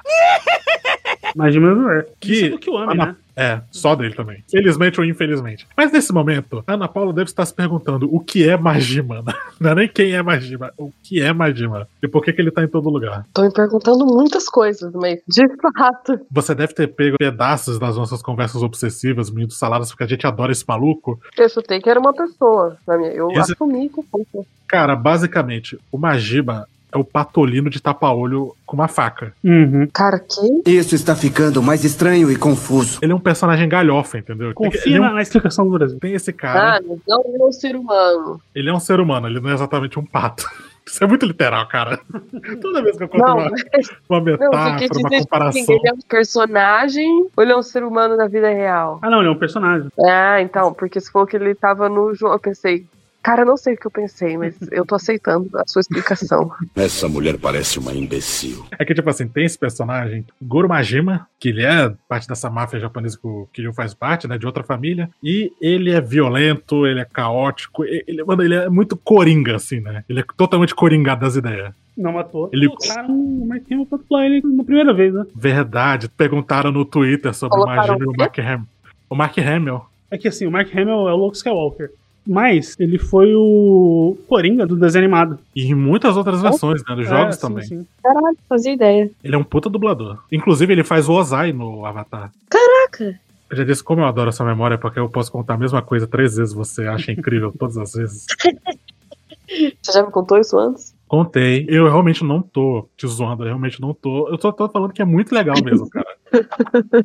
Ah, eu não lembrava. Quando você tem uma pessoa com Alzheimer na família, procure dar carinho. Mas voltando aqui pro personagem do Mark Hamill, que ele nem lembra que ele fez, né? Que perguntaram no Twitter e foda-se, ele não sei que personagem é esse.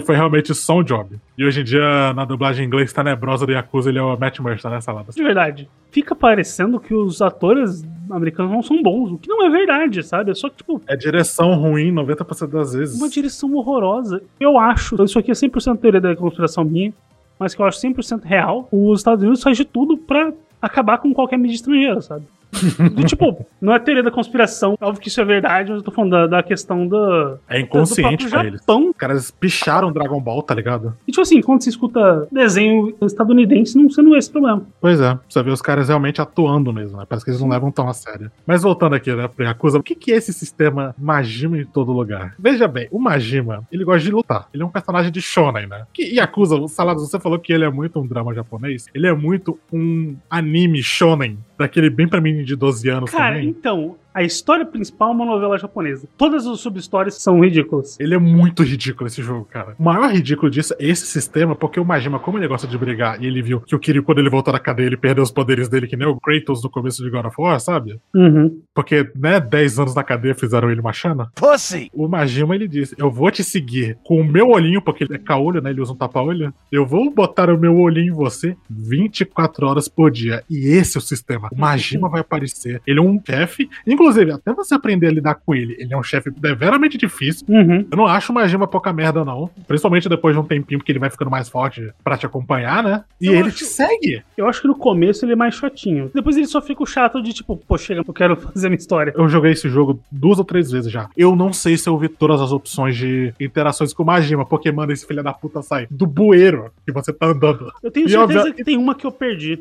Qual? Que é a de trás de um carro. Nossa, isso é muito escroto, cara. Ele realmente faz, tipo, surpresa. Você realmente fica uma hora de saco cheio. Mas você não fica de saco cheio do tipo, eu não quero mais jogar esse jogo, isso tá me irritando. Você fica de saco cheio rindo, sabe? Porque é engraçado mesmo. Esse É. jogo ele tem um domínio do humor que eu acho que poucos jogos têm. Poucos filmes também. Ah, não, com certeza. Ele é insuportável de um jeito muito adorável. Você vai na conveniência, porque você pode comprar itens de cura, tipo energético e marmitinha japonesa e tal. Aí você chega lá, olha senhor, posso te ajudar? E quem tá na loja é esse filho da puta, cara. você vai jogar boliche, ele tá atrás de você e é- virou até meme, né? Que eu queria fechando os olhos percebendo que é ele. E tá o Majima atrás fazendo uma dancinha. Mano, ele tem fantasias, esse que é o pior. Aquela minha comparação de patolino. Você às vezes é parado na rua, você leva um enquadro da polícia e aí é uma gima policial. Quando você vai no Cabaret Club. Essa do cabaré, cara, que é ele travestido. Simples assim. Com o vestido tobinho. Que o Yakuza ele tem esse minigame muito besta, muito do bocó do cabaré, né? Que no Japão tem esses estabelecimentos que eles não são exatamente um meio termo entre é, experiência sexual, né? É, que você não vai pagar pra transar que nem um puteiro normal, entendeu? Você chega lá pra conversar, pra ter atenção, pra ficar bebendo com a menina bonita. Sim. E com, e com o homem também, que inclusive é muito popular, Tem. cara. Inclusive, Tipo assim, as meninas, as meninas saem do um. trabalho e vamos lá. Esse jogo tem um. É, é parte da história, né? O É verdade a história. Star, alguma coisa assim, né? Starlight. Stardust. O Stardust, que tem o Yuya e o outro lá, que são mó legais, que eles ficam voltando na franquia. Sim. Mas você tem essas conversas com essas queridas, né? trabalhadoras ali. E aí, mano, é uma, fofas, eu adoro elas. a maioria é muito fofa, realmente. Que tem alguns jogos que elas são um, pouquinho- é um pouquinho mais porco, assim, entendeu? No 3 é horrível, no 4 também. Mas só que, cara, você tem que escolher o diálogo certo, né? Uhum. Pra interagir com ela. O Majima, ele. ele é uma dessas, você tem que bater um papo com ele travestido. E tipo assim, o Majima, ele é aquele cara, né? Ele é acusa tatuado, com cobra na frente, com um Hania, um capetão atrás, ele é bombado, com um cavanhaque, tá lá ele com esse vestidinho. Uma E, peruca. obviamente, E uma peruca safadíssima, e o nome da night dele, né? Goromi. Goromi. Então, sei lá, eu tô aqui colocando na categoria das experiências interessantes. Cara, que jogo. Não, isso que a gente nem falou do card game, né, Saladas? a grande sensação entre as crianças, que é um minigame dentro do Yakuza, que é Meso King. Meso King, isso. Saladas, por favor, elabore. Ele é um card game que é basicamente um Joaquim Pô virtual, cujo objeto das cartas são. é, como eu posso explicar? São gostosas de biquíni. Exato. Tá tudo de ponta cabeça, cara. Só que todas elas estão tematizadas de insetos. Uhum. Então tem a abelhinha, tem o besourinho. E o pior é que é um card game pra criança. Então você joga essa putaria desenfreada com as crianças. tipo assim, já é horrível o Kiryu tá com esse card game super porco. Mas aí tem umas criancinhas e até o Kiryu fala: Nossa, esse jogo ele é meio maduro, né? Pra criança.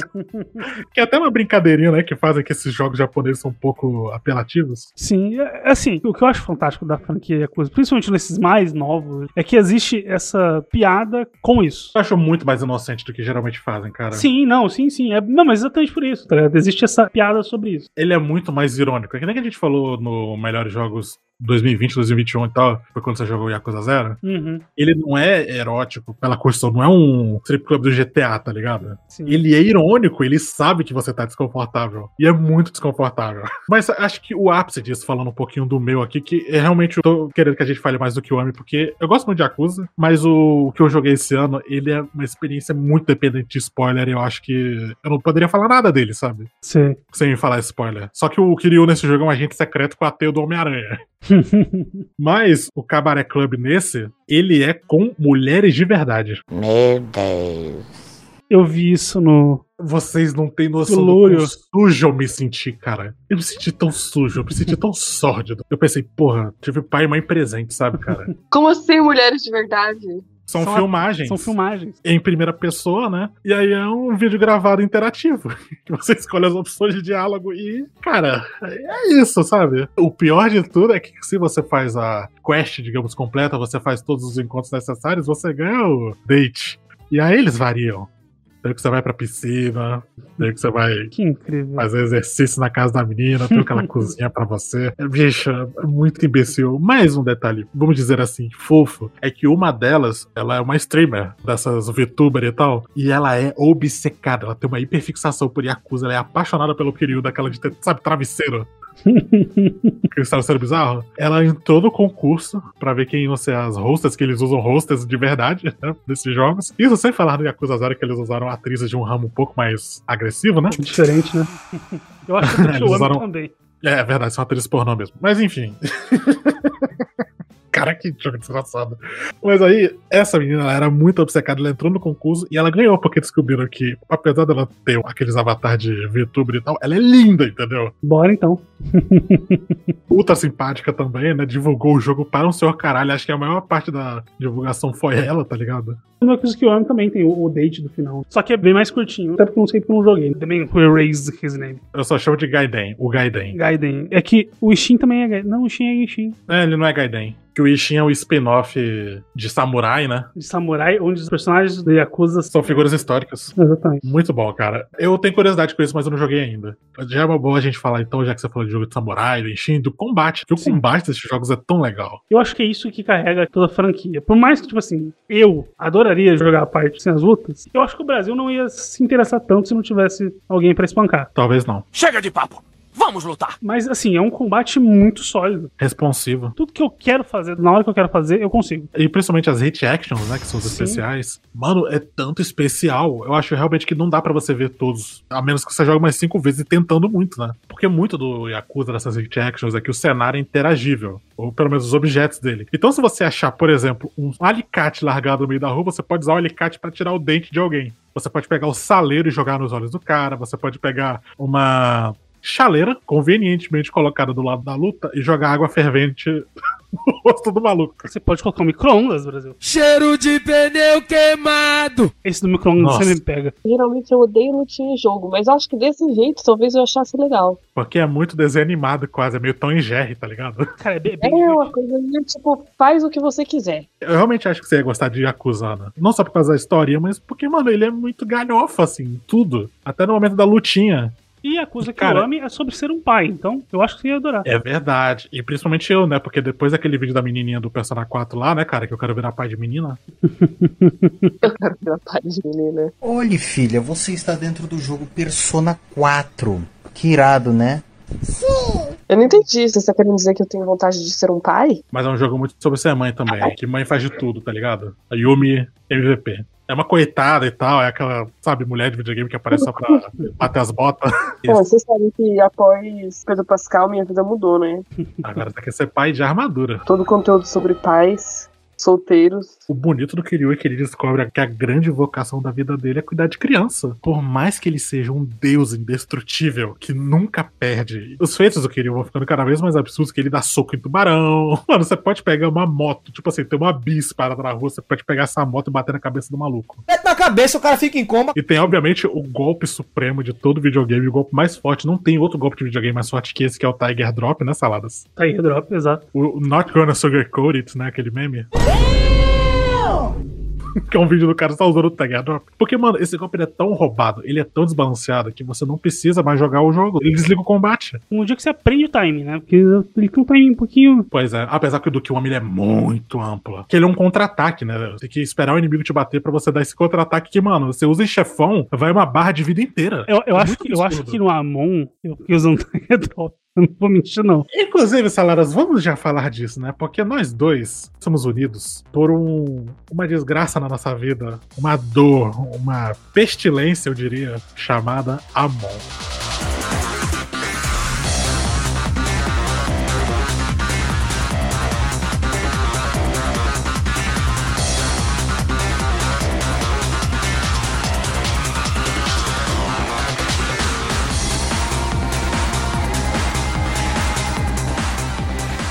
E acusa, depois que você faz todas as historinhas paralelas e tal, você libera um chefão secreto, Joamon. Na maioria das vezes é o Joamon, né? Mas é que tem esse clã de super assassinos que eles quebram o jogo. Ele, inclusive, eles sabem que eles estão no jogo, eles brincam com isso, tanto é que ele fala pro Kiryu, é como se fosse a primeira vez que a gente se visse desde não sei quanto tempo, porque ele sabe que é um remake, né? ele fala, ah, a gente não se viu pela primeira vez, né? Que teoricamente nesse aqui é a primeira vez que eles se viram. É umas babaquice assim, sabe? E aí, Cara, não é que o Amon seja difícil, o Amon é injusto, de verdade. Ele quebra a animação dele pra ficar difícil pra você contra-atacar. Ele rouba, e tipo assim, não é eu sendo chorão, não é eu dizendo que eu não sei jogar. Ele rouba, os caras do RGG Studio, esse bando de filha da puta, eles acham engraçado. Você tem que entender que o melhor sofrimento é o sofrimento dos outros, que a gente pode rir dele. E é por isso que o RGG Studio faz isso. Nossa, cara, eles são muito nojentos, cara. E o pior é que você termina com ele, ele volta. Ele é o único chefe que tem duas fases, né, bicho? Sim, porque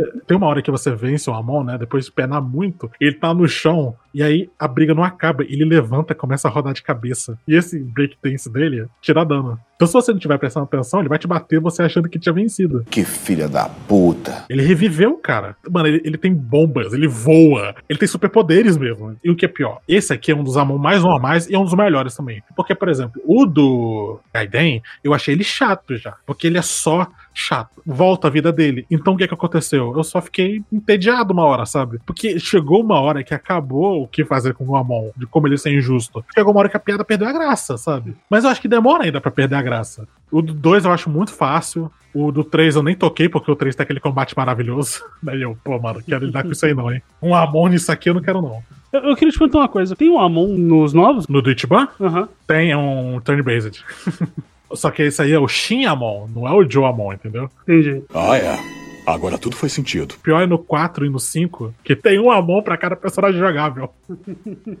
e todos eles com aquela jaqueta preta e o óculos escuros. É, no, no Zero também. pior- Só tem dois personagens jogáveis, né? Mas o pior, Salazar, no 5, porque o- um dos personagens jogáveis do 5 é a filha do Kiryu, que ela não luta, ela só tem competições de dança. então tem uma sobrinha do Amon que é uma menininha com óculos escuros. Eu quero muito isso. O quê? Competições de dança. Cara, é que ela quer ser idol, a Haruka. E aí é você ter que ir nos treinos, ter o drama das meninas do outro grupo. Cara, são muitos minigames dela. Tipo, você tem que ir pra entrevistas de TV, você tem que jogar sinuca no programa de variedade japonês, tem que dar Tem autógrafo. Infelizmente, você vai ter que quebrar a cara de muita gente pra chegar lá. Não, Tá se puder usar michaleira. então tudo bem. Caraca, quem diria? Outra coisa do bingo hoje desse programa. A gente viu não só a Ana Paula falar EA Sports, como ela ficou curiosa pra jogar Yakuza. Fizemos nossa parte. Ou seja, ano que vem o programa de Yakuza Zero confirmado? Confirmado. Eles estão deixando a gente sonhar. Beleza, Ana, arranja um Play 4 aí. Vai demorar só uns 5 anos, velho, pra eu conseguir comprar um. Até lá a gente joga na Twitch com você, relaxa. Não aguento mais ter amigas. Elas falam que é muito depressivo eu ficar jogando. Caralho, não tem como jogar um videogame, cara. Tem que ficar. É porque você é brasileira, Ana. E essa é a realidade do Brasil. Do brasileirinho. Muitos brasileirinhos jogam videogames pela Twitch. Até o Play 4 eu vi a, maioria dos jogos pelo YouTube, cara. Eu se divirto. Você gosta mais de assistir mesmo? É que a Ana é Sim. voyeur, entendeu? Caraca, não. Porém, monogâmica. Eu só apoio a não monogamia quando os outros. Quando tem algo pra eu ganhar, né? É, não. Poligamia, não monogamia, gosto muito dos outros casais. Caraca, continua falando aí do jogo. Tá bom, vamos ignorar a Marcelinho Carioca aí, né? É, para seguir. O tempo urge, vamos continuar.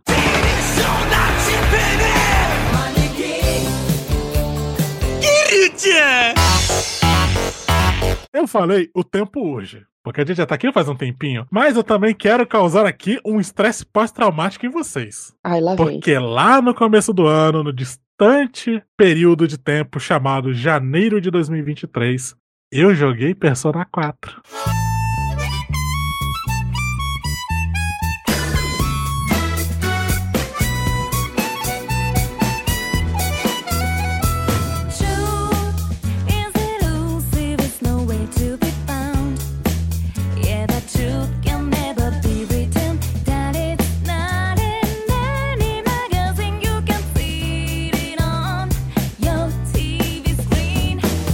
Tava. A gente pensa que eu não tenho muito pra gastar hoje, não, porque eu descobri que eu realmente. Meu lance é o Persona 5. Esse aqui é um jogo muito foda. Eu gostei muito. Mas ele não pegou da magia do mesmo jeito, sabe? Deu uma choradinha aqui ou ali, beleza. Sim, eu sou uma pessoa emotiva, né? Eu sou um homem moderno conectado com o meu lado emotivo, entendeu? Solteiro também. Mas, enfim, o lance é o Persona 4. Pra ser mais específico, Persona 4 Golden. Porque é o.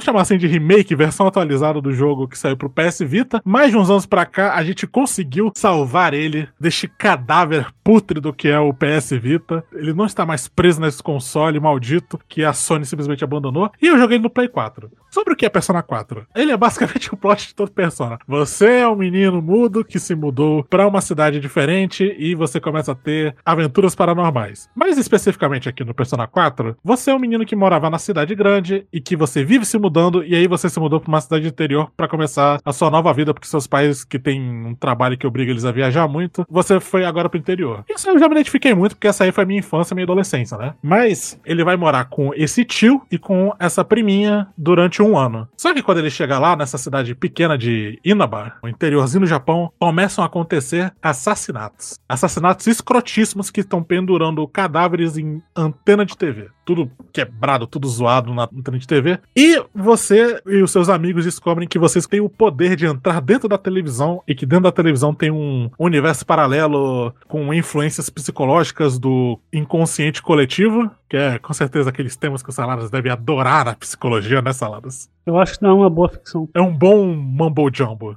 como dizem. Um bom lero-lero. Tudo burrice. Mas eles descobrem isso pelo canal da meia-noite, que inclusive isso é bem legal, cara. Ele é um jogo que, pra mim, ele persiste ainda, apesar do quão datado ele é alguns conceitos. Porque, por exemplo, todos os personagens têm celular de flip, sabe? Que o jogo, teoricamente, é em 2008. Todo mundo com celularzinho de flip, não tem muito SMS. E o SMS é aquele bem abreviadão, sabe? Porque hoje no WhatsApp a gente digita rápido bastante pra escrever uma frase normal, né? Antigamente era tipo BRB, sabe? TC, quer ter, o famoso quer TC, gata. E a gente ainda usa, né? Ô, louco, VC, né? Mas a gente escreve as frases inteiras, sabe? Assim, eu acho que em Estados Unidos usa mais. É que americano é mais burro, né? Mas enfim, só uma desculpa pra chamar de americano de burro, que é sempre bom, né? São um bando de idiotas. Eu acho que a gente devia reservar um espaço em cada episódio pra isso, inclusive. Fazer um episódio inteiro como os americanos são burros. É uma boa ideia. Sim. É uma ótima ideia. Eu acho que tem um, um ponto perfeito pra isso quando sair GTA 6.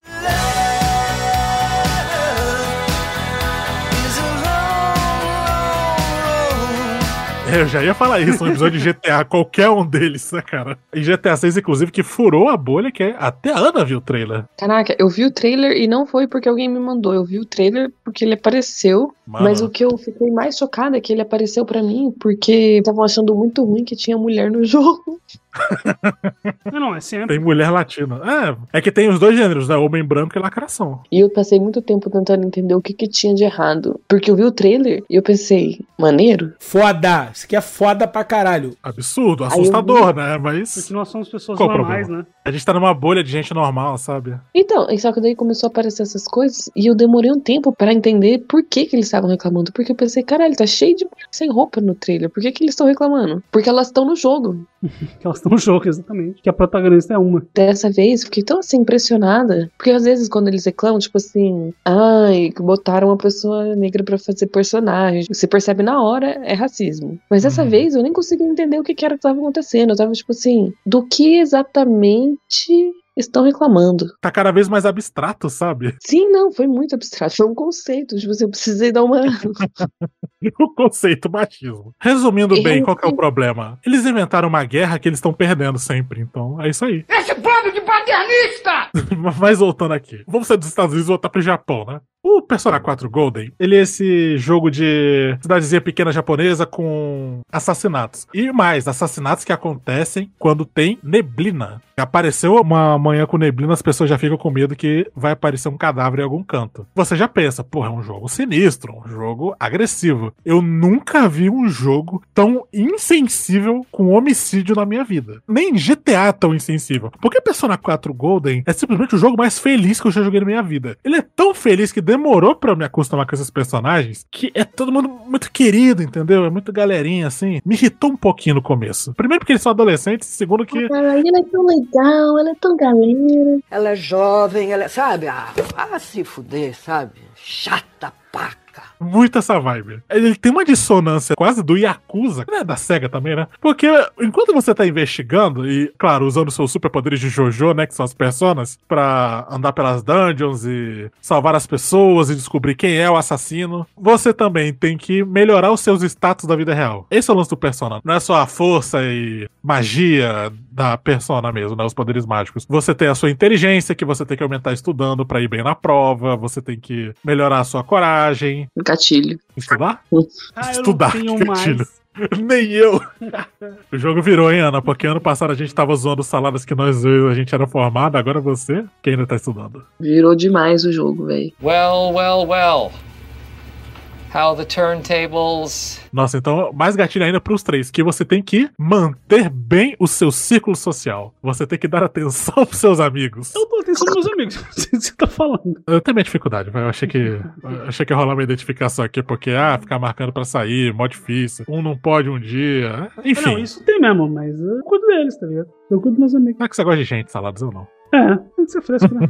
Fresco. Fresco. Exato. Entendi. Seu fresco, tome vergonha na sua cara! O negócio do Persona é que tem os social links. Você faz amizade com alguém, aí aparece uma voz na sua cabeça sombria falando I am thou, thou art I. eu sou voz, voz sois eu. Você acabou de fazer o link. Que, tipo assim, cada amigo que você tem tem uma arcana, né? Aquela coisa bem de tarô. A cada ponto que você vai fazendo nessa amizade, tipo, você recebeu um desabafo do cara, um pontinho de amizade a mais, entendeu? E aí você ganha personas mais fortes associadas a essa arcana. E aí uma parada que eu achei legal que tem nesse jogo, que eu acho que o 5 podia ter mantido, é que tem um que é o clube, que você pode depois da escola fazer futebol ou basquete. E aí depende qual que é o amigo que você vai ter associado a esse clubinho. E, cara, isso é bem legal. É legal ver essas relações desses personagens, a união deles, sabe? Eu achei eles bem mais unidos do que o do Persona 5. É óbvio que eu amo muito mais de paixão os personagens do 5. O Ryuji é 10 vezes o que, que o Yosuke é, porque o Yosuke é um nojento. Ele é um moleque de 2008, ultra homofóbico, com esse personagem que é tão inovador, considerando que é um jogo japonês, que é o Kanji Tatsumi. Esse cara é diferenciado, pô.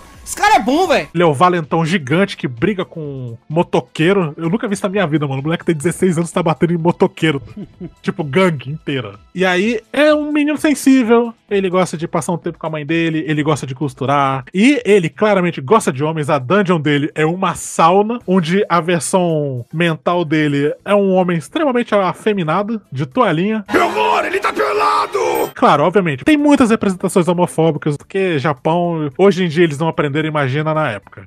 Apesar que, assim, considerando a época, entendeu? Considerando os apesar dos apesares, ele é um personagem bem inovador. E ele é muito legal. Ele é um personagem carismático. Ele é o favorito de quase todo mundo que joga Persona 4. Mas o problema é o Yosuke toda hora falando, ei, mano, não toca em mim, hein? ei, cuidado, hein, que eu vou tocar de roupa. Tipo assim, mais nojeira assim. Você também é. Mas ao mesmo tempo, eu sou assim? Era. Em algum momento você foi, não mente. Claro que era, na época, em 2000 e pouco. Por isso que eu tô falando como moleque de 2000 e pouco. Até você que é mó viadão era também? Ora essa. A Ana, se duvidar, também era, que além de tudo era crente. Era. De fato era. E hoje em dia mudamos todos. Olha só. Nós temos que ser melhores. O importante é que pra Não, frente que se eu- anda. Eu ainda sou crente. É, brincadeirinha, vai que alguém deve ser. É crente, sim. É o adventista que é a galera que tá sempre preocupada com o fim do mundo? Que, tipo, é o lance da fé deles? É. A Ana é adventista, só que ela é adventista, qual que é o fim do mundo? Eu quero que o mundo se acabe em buceta.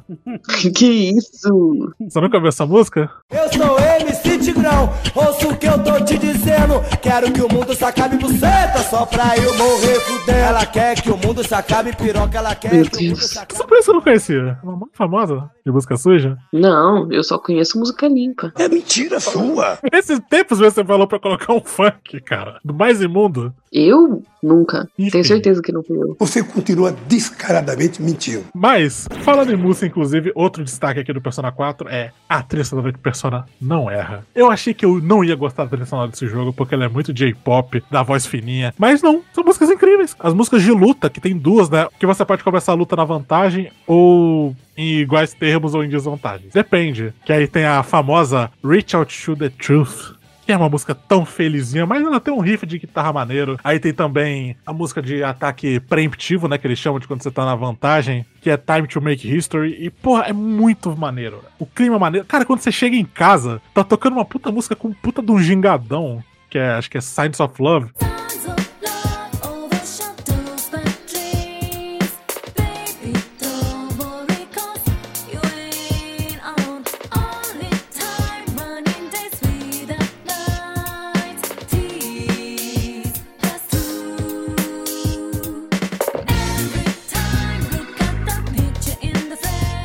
E é claro, tem a música que vai lá no fundo da sua alma. Quando chega dezembro e janeiro no jogo, porque o jogo ele vai seguir o calendário, né? Essa é a lógica do Persona. Períodos do dia separados de como você vai jogar. E você tem geralmente uma atividade pra fazer em cada período do dia. Você tem tempo pra fazer tudo no jogo. Você pode terminar o jogo sem às vezes nem conhecer um personagem. Mas quando chega em janeiro, o jogo ele te acerta na alma com uma música tão bonita, cara, enquanto tá nevando.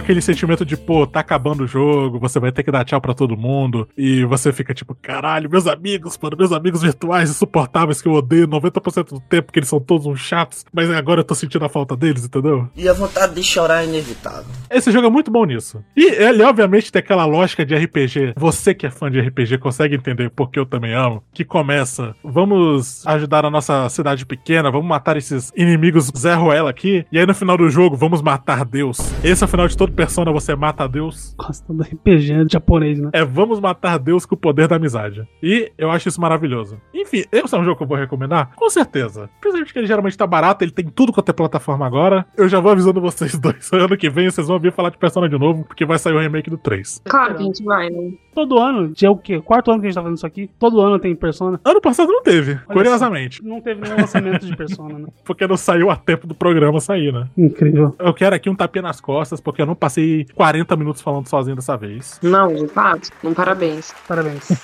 Medalha, você não é tão chato.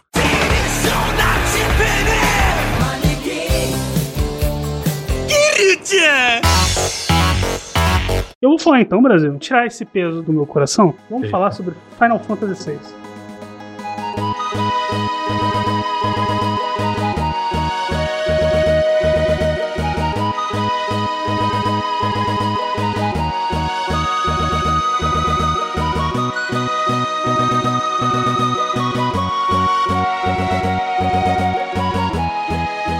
É um dos melhores jogos que eu joguei esse ano? É, mas o Brasil sabe o quanto eu sofri com esse jogo. Foi tipo o voyeurismo aí da Ana de assistir o outro jogar, só que por mensagem do WhatsApp. E ele me contando o design desse jogo, eu perdi levemente a vontade de jogar ele pela raiva, porque Saladas, não é porque você me fez saber, poxa, estraguei o jogo pra ele, é que eu me conheço. Eu sei a pessoa que eu sou, Salada. Eu sei a raiva que esse jogo pode me causar. Ele é um excelente jogo. Ele é um excelente RPG. Quem puder jogar, joga. Mas, se eu for dar uma dica, eu sempre vou dizer: jogue com guia. Primeira coisa, ele é um RPG clássico, né? um JRPG clássico, ou seja, combate por turno. É um jogo de Super Nintendo. Eu joguei a versão de Super Nintendo dele. E a história dele é a seguinte: há muito tempo atrás, teve a guerra. Eu não sei como tá a tradução atual. Tudo que eu falar aqui, se tiver alguma tradução diferente, problema de vocês. Eu vou falar a versão do que eu joguei.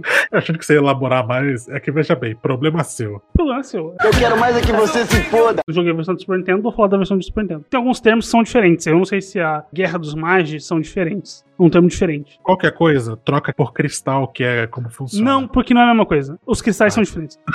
Mas tem cristal, né? Tecnicamente tem, mas é- é- funciona muito mais como cristais de Final Fantasy VII do que uma Guerra dos Cristais, entendeu? Ok, justo. Prossiga. A história dele é sobre o mundo depois da guerra. Por quê? Era uma guerra entre Espers e humanos. O que são Espers? São criaturas mágicas que produzem magia no mundo. E aí, depois dessa guerra, as Espers vão pra outro lugar. E é isso aí. Magia é proibida. Então, você começa o jogo com essa menininha chamada Terra, que ela consegue fazer magia. Na verdade, você começa a jogar o jogo com três oficiais do Império. O Império, como todos nós sabemos, não é algo bom.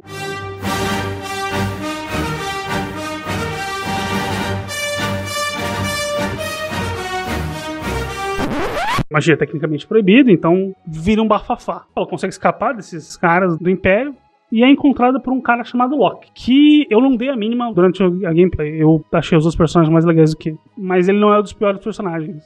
O caminho da história é que o Império quer usar as Espers para conseguir poder de magia. E se tornar todo poderoso. E o imperador, ele tá sendo manipulado. O imperador já é um cara mau, porque ele cria muito poder. Só que ele tá sendo controlado por esse cara chamado Kefka.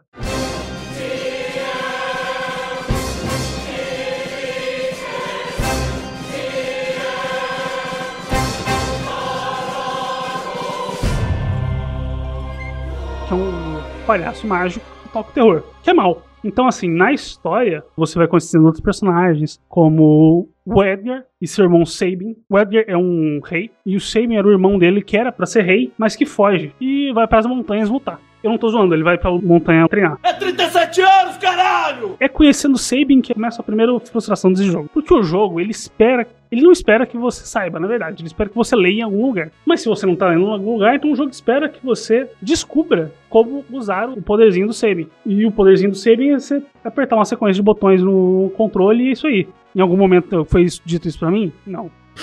então, é literalmente a primeira vez que eu conheço o personagem, eu tenho que lutar com ele já. Mas saladas, o legal é você descobrir tudo sozinho. O jogo É, não tem que te nossa. dizer nada. Uau. É porque assim, eu vou supor que isso estava no manual. Porque se não tivesse também. Porque, Aí, assim, pau cu, realmente, né? é, exatamente. Como é que eu ia saber? Você não ia saber.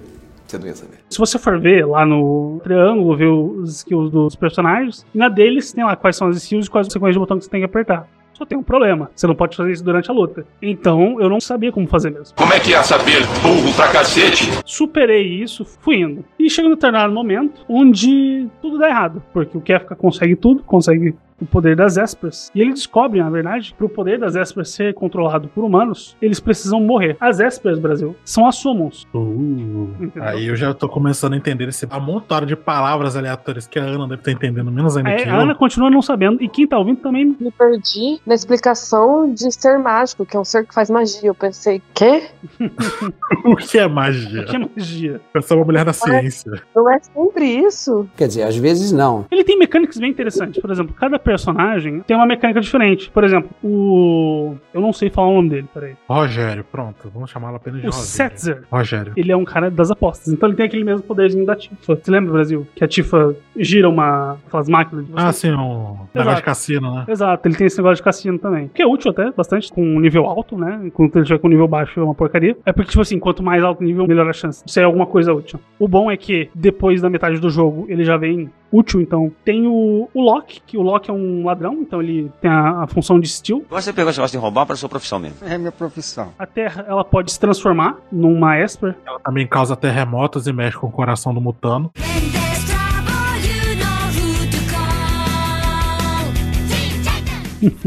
Tem, eu vou fazer isso também. Tem o Edgar.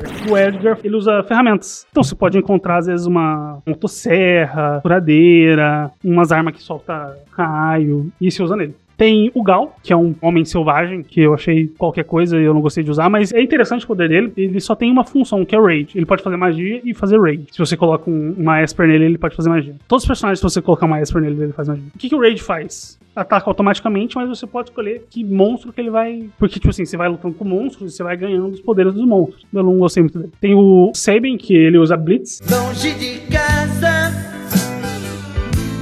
há mais de uma semana.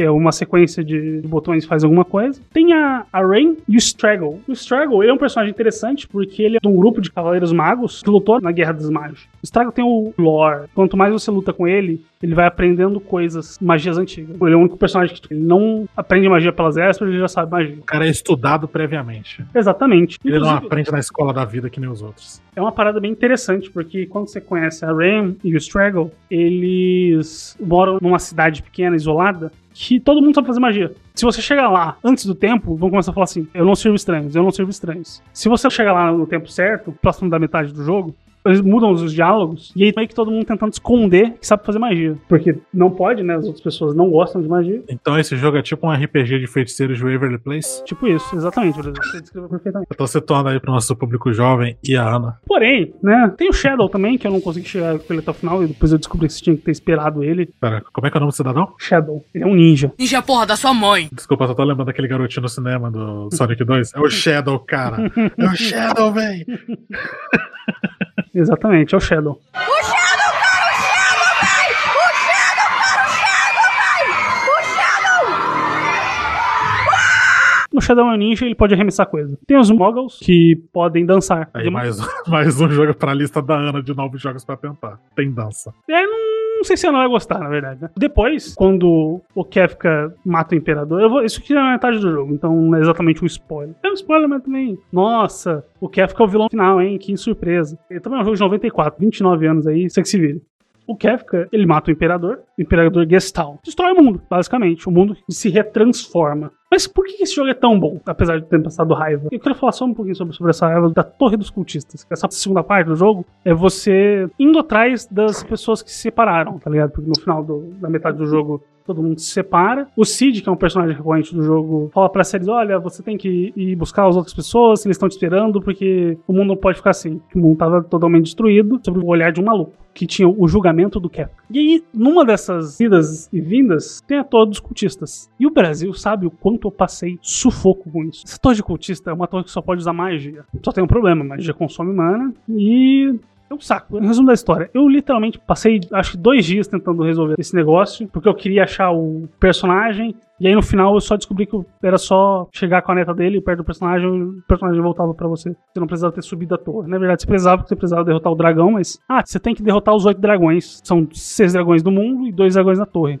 Eu não sei exatamente qual a função de derrotar esses dragões. Não é difícil, mas ok. Eu adoro quando a gente fala meio fora de contexto, assim, sobre esses jogos mais RPG tradicional, porque vira um Tecnobabble de RPG padrão. assim. exatamente. Eu, não tinha é que subir a torre para matar o dragão. Parece, sabe, Exato. personagem de série falando de jogo que não existe. Mas é exatamente isso, cara. É muito técnico Babel. Mas pô, por que esse jogo vale a pena ser jogado? Pela história. Porque ele é uma história sobre reconstrução. Sobre você reconstruir depois que tudo foi destruído. Ele é um jogo esperançoso. Existe vida depois da destruição. Que bonito. É um jogo muito bonito. Ele é sobre tentar lutar nos momentos mais opressivos, mais contra você, sabe? Eu acho maneiro. A gente precisa de menos história cínica. Ai, perdemos, fudeu tudo. É, o dele é tipo, perdemos, tá. Vence essa sensação de, nossa, perdemos. Mas a resolução é, dá pra mudar. O jogo ele não termina, ah, o mundo todo reconstruído. Não, ele só dá a ideia que tem um diálogo lá, né? O mundo vai se reconstruir. Independente do que você fizer, o mundo vai se reconstruir. As pessoas vão continuar reconstruindo o mundo. E eu acho isso bem, bem bacana, uma história muito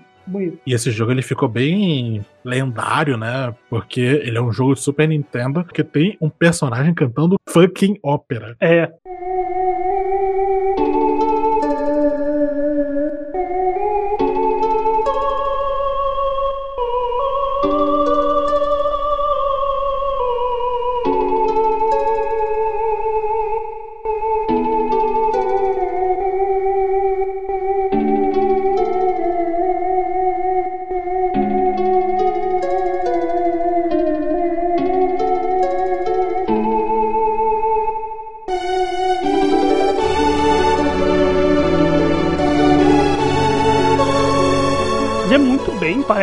muito alguém cantando. Você sabe que não é porque não tem uma voz saindo, mas. Que é um chiptune safadíssimo, né? É isso que vale muito desse jogo. A apresentação dele é maravilhosa. Tá muito acima de outros jogos. Até por isso que ele até resiste bem, né? Sim, sim, mesmo com a torre dos cultistas. É cara, é sério, é a pior dungeon que eu já joguei na minha vida. Caralho. Não vem você aí, ninguém fala com a gente, mas eu tô falando pro espantalho. Dito isso, comenta aí. Dito viu? isso, exatamente. É, não adianta você vir aí que jogou 500 vezes, o cara que seguiu o tutorial. Porque quando você não tá seguindo o tutorial, você não sabe o que é pra fazer. E eu fiquei, putz, é pra subir, é pra descer essa torre, é pra subir essa torre. Só precisava subir a torre uma vez e sair de lá. Porém, enfim, mesmo com isso, eu acho que vale muito a pena jogar. E é isso aí.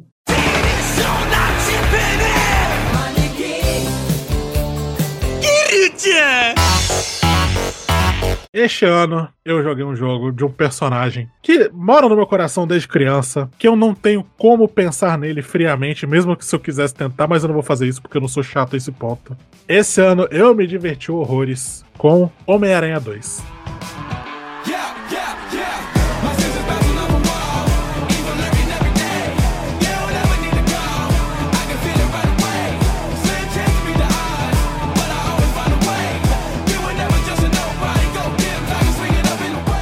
Insomniac, que inclusive tá na minha lista duas vezes aqui com uma menção honrosa. Quero fazer uma menção honrosa ao Ratchet Clank Rift Apart, que é um jogo muito impressionante. Eu nunca vi um portal em tempo real tão absurdo que nem nesse jogo. Eles usam muito esse SSD maluco do PS5. E inclusive essa tecnologia tá aqui no Homem-Aranha 2 também numa missão. Mas, vamos lá, Homem-Aranha 2. Quem é Homem-Aranha, caso você não saiba? Caso você não saiba, sai desse programa. Você é burro e feio e seus pais brigam porque te odeiam! Por que não dá o fora daqui? O maior herói da história, pronto. Exato. E nesse caso você tem duas versões do maior herói da história. Que você tem o Homem-Aranha do Peter Parker e o Homem-Aranha Miles Morales agindo ao mesmo tempo, sem essa de história de ah, o Peter morreu e o Miles assume. Ou ah, o Miles veio de outro universo paralelo. Não. É um arco que tem sido construído por esses jogos da Insomniac, essa empresa magnífica desde sempre. Eu amo a Insomniac de verdade. Eles são a empresa certa pra fazer o Homem-Aranha, cara. Eles entendem o mojo que o Homem-Aranha precisa. Que vai ter muito esquisito na internet, sabe? E é esquisito com foto de desenho, mas é tão bom quanto Homem-Aranha 2 do Play 2. Eu tenho uma vontade de dar um tapa em quem fala isso. Tipo, mano, cresce, supera, porra. Esse jogo não é tão bom assim, Homem-Aranha 2. A travessia dele, né? O sistema de T, ele era muito bom pra época dele. Mas você lembra da porra da missão de entregar pizza, de salvar ba- balão, o combate de merda? Isso ninguém lembra, né?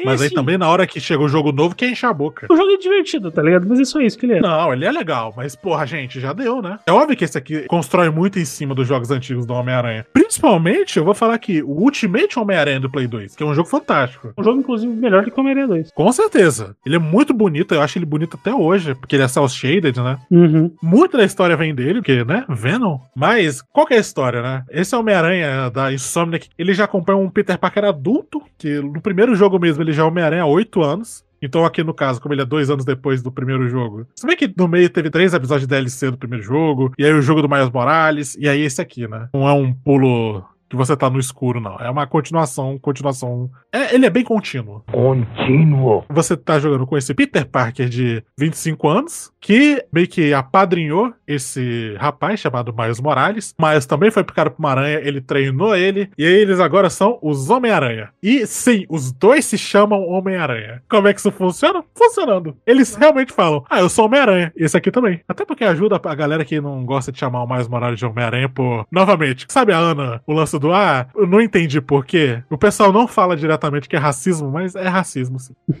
Eu fico imaginando qual será o motivo. Por que, que não gosta do Miles Morales, do Super Choque, do Lanterna Verde, do, da Liga da Justiça? Não, não, não, não, você tem que entender. O da minha infância não é lacração. É verdade, na época era raiz, entendi. É, de verdade. O- Porque não fala sobre racismo. Não, que é isso? Isso aí é coisa de gente chata, né? Porra, Neide, eu sou racista, eu sou Flamengo.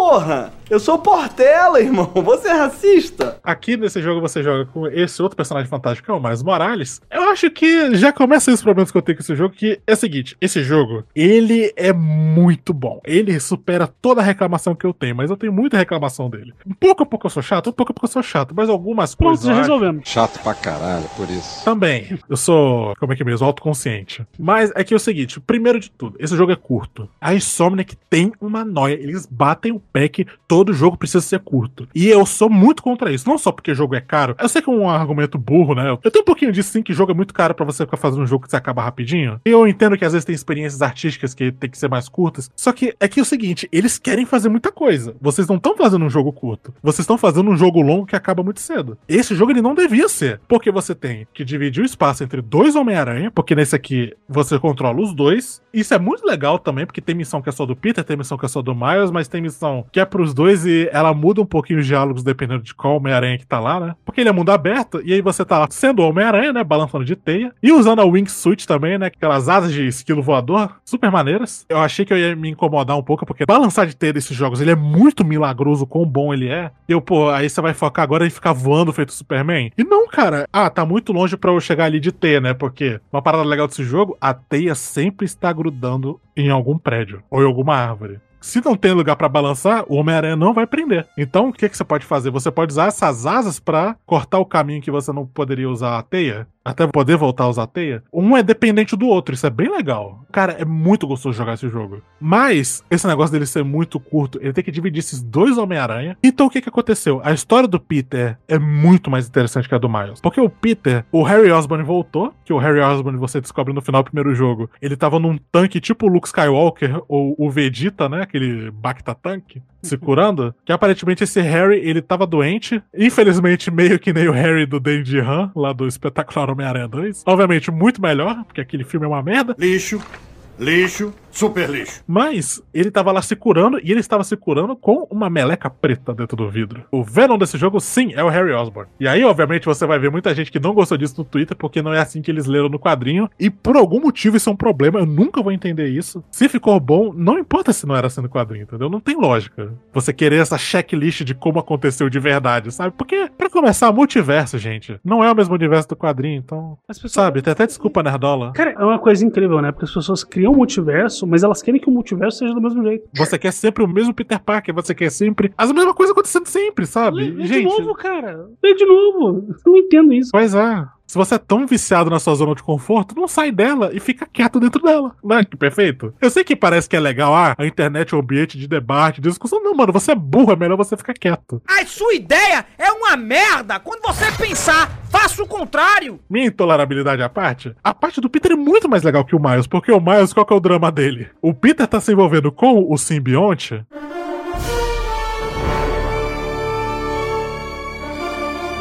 Tá com a roupa preta que tá mudando a personalidade dele, deixando ele um escroto. E o Miles, eu tenho que terminar minha redação da faculdade. Ei, eu quero chamar essa mina que eu gosto pra sair. E eu entendo, é legal ter essa dicotomia do Homem-Aranha mais adolescente. Mas o Miles fica esquecido uma época na história. Por quê? Porque esse jogo é curto. Porque não dá tempo pros dois. Gente, corta um pouco do espaço de side quest, que pra começar nem tem tanto assim. Por mais que elas sejam muito boas, são realmente muito melhores que dos outros jogos. Mas a gente foca em fazer a porra da história, sabe? E aí chega o final também, o terceiro arco, o arco do Venom ele é muito rápido. Ele se resolve muito rápido. Não é pra resolver rápido, porque o Venom, esse Venom aqui, ele é muito mais brabo. Porque, primeiro, o bucha do Tom Hardy, né? Que aqueles filmes são horrorosos. Ele é muito melhor do que o maluco lá do Dead Seven Show, o Topher Grace. E olha que é um ótimo, péssimo filme esse Homem-Aranha 3, o Tobey Maguire. Tá querendo paz, é?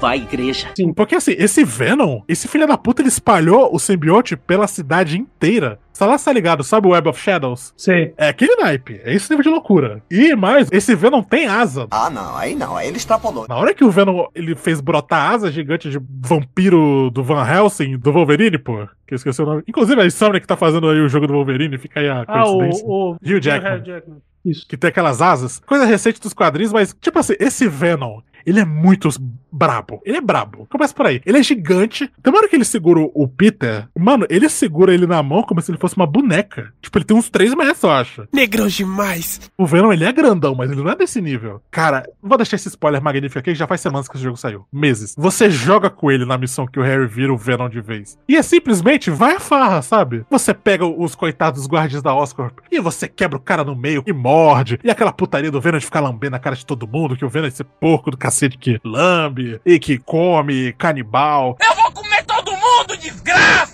Mas é incrível. É uma brutalidade muito bem-vinda, porque o Homem-Aranha se segura, mas o Venom não, né?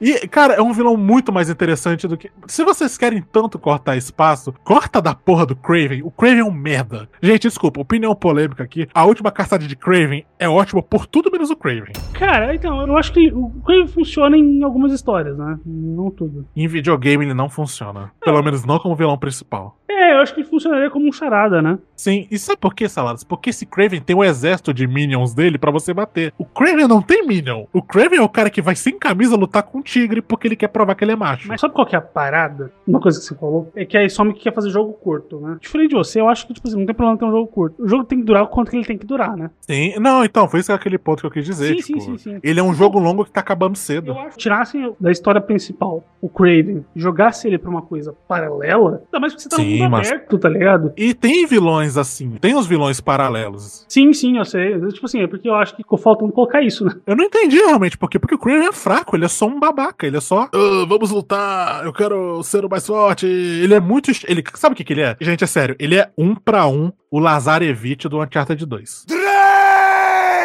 Ele é exatamente o mesmo personagem. E aí você tem o Venom, que tem uma presença incrível pra começar. Quem dubla ele nesse jogo, acho que o Saladas vai saber mais, que você que é o cara do filme de terror, sabe Candyman? Sei. A voz dele é aquele doidão lá. Pode crer, aquele cara é maluco. É, então. Tanto é que quando o Harry vai falando, que tem um momento, né, que ele vai saindo da vozinha de moleque branco de 20 e tantos anos pra Venom, ele vai mudando, é fenomenal, cara. Do not call us a thing.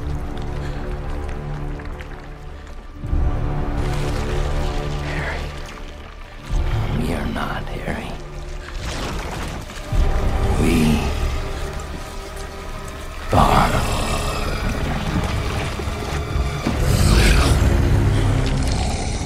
Quando tem o momento do Year Venom é muito merecido. E é legal que explora essa dinâmica do Peter tentando impedir o melhor amigo mal intencionado. E é muito curioso também que quem dubla o Peter é o Yuri Lowenthal e ele fazia o Sasuke na dublagem americana de Naruto. Então, né? Faz sentido. Ajudar um amigo que tá perdido aí. Até por isso que até os dois dubladores falaram que eles tentaram dublar as cenas deles como se eles fossem ex-namorados pra deixar o impacto emocional maior. Mas apesar que eu não acho, eu não chipo os dois, vou falar que eu acho amizade, amizade platônica. E não é tipo, ah, o Brasil tem medo de gente gay, ah, nossa, é o hétero do programa. Cara, sabe por quê? Eu acho que é muito bizarro a resistência que as pessoas têm em dizer eu te amo pra um amigo. Love, nigga. It don't show nothing. It don't cost nothing to show a nigga love. Are we doing nigga. this game, money? Show a love, nigga. Mano, o maluco tá morrendo, tá ligado? Dito isso, o Naruto não se entra nessa sua história, mas também. Isso é uma discussão pro programa de Naruto.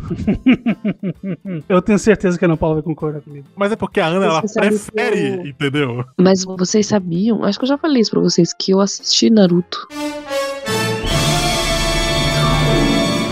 Gente não sabia, esse silêncio foi a gente É, perple- realmente. perplexo. Não acompanhei todos os episódios e tal, mas eu assisti vários. Ou seja, já é possível um programa de Naruto. Vários, né? Porque um só não dá. Eu tenho conhecimento suficiente pra um. Você ter conhecimento suficiente, Ana, pra gravar às cegas todos os episódios de Naruto, porque você tem esse superpoder. Ana Paula veio hoje eu- com jogos educativos. que Ela aprendeu na aula dela, mano.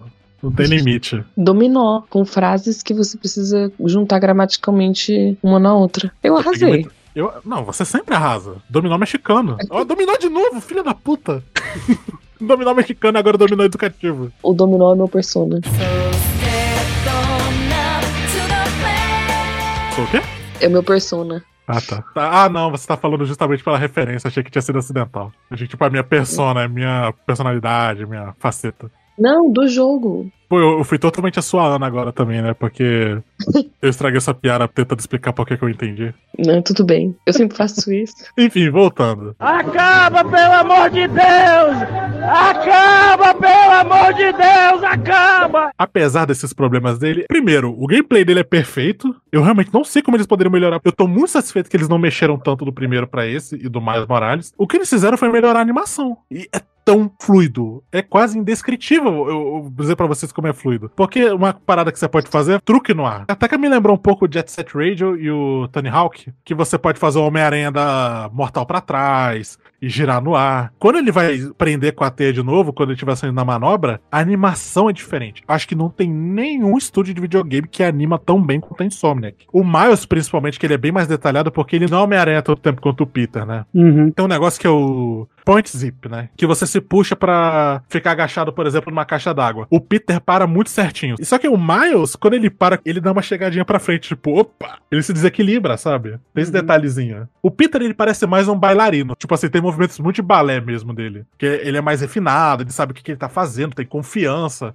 É muito legal, cara, essas diferenças. E, mano, o gráfico desse jogo é absurdo. Dá pra ver cada detalhe de fibra nas roupas do Homem-Aranha. E eu falo roupas porque esse jogo tem muitos e muitos trajes do Homem-Aranha. Mas como eu sou o básico, né, senhor Salados, eu joguei com as roupas padrões do jogo, o jogo todo. Ah, vou dizer que o Homem-Aranha tem pouca roupa boa. Até porque a maior polêmica desse jogo é a roupa do Miles. Que coisa horrorosa. Tudo errado, tudo errado. Olha só que desgraça. Me enojou de uma forma, eu pausei, eu falei, pô, tô com sacanagem com a minha cara, né? É pegadinha. E não, é a roupa final do Homem-Aranha. E a pior parte que fez eu me sentir muito traído é porque ela é um merchan da Adidas. É. E é um merchan muito do mal feito. Isso é a Sony. Falando assim, não, vai. Com vai ter- certeza. Vai ter sim. Ana Paula, procura aí agora. Miles Spider-Man 2 Ugly Suit. Só procura isso. Vai aparecer que a gente tá falando. Que tem o peitoral azul. Miles Costume Spider-Man. É uma que ele tá com o cabelo pra fora. A ideia do Homem-Aranha é você não É saber quem ele é com a máscara, né? Não, e aí você tem o Miles, que é o único personagem do jogo todo. Nenhum NPC tem o cabelo igual a ele. E a roupa é feia, mano. Cara, é horrorosa. Isso aqui é um modelito de mendigo, amor. Não pode se vestir assim. O tênis eu aceito, beleza. O, o Miles combina os trajes dele, né, com o tênis. Inclusive, as roupas do Aranha Verso, que tem aquela roupinha. Sabe quando o Miles ele tá com aquela fantasia de carnaval, com a capinha? Uhum. Tem essa, só que eles, obviamente, não licenciaram os Jordans. Então eles fizeram uma versão, tipo, uma versão fake de um Air Jordan, só que da Insomniac, com o símbolozinho deles. What the hell? Oh my god, no way, yeah.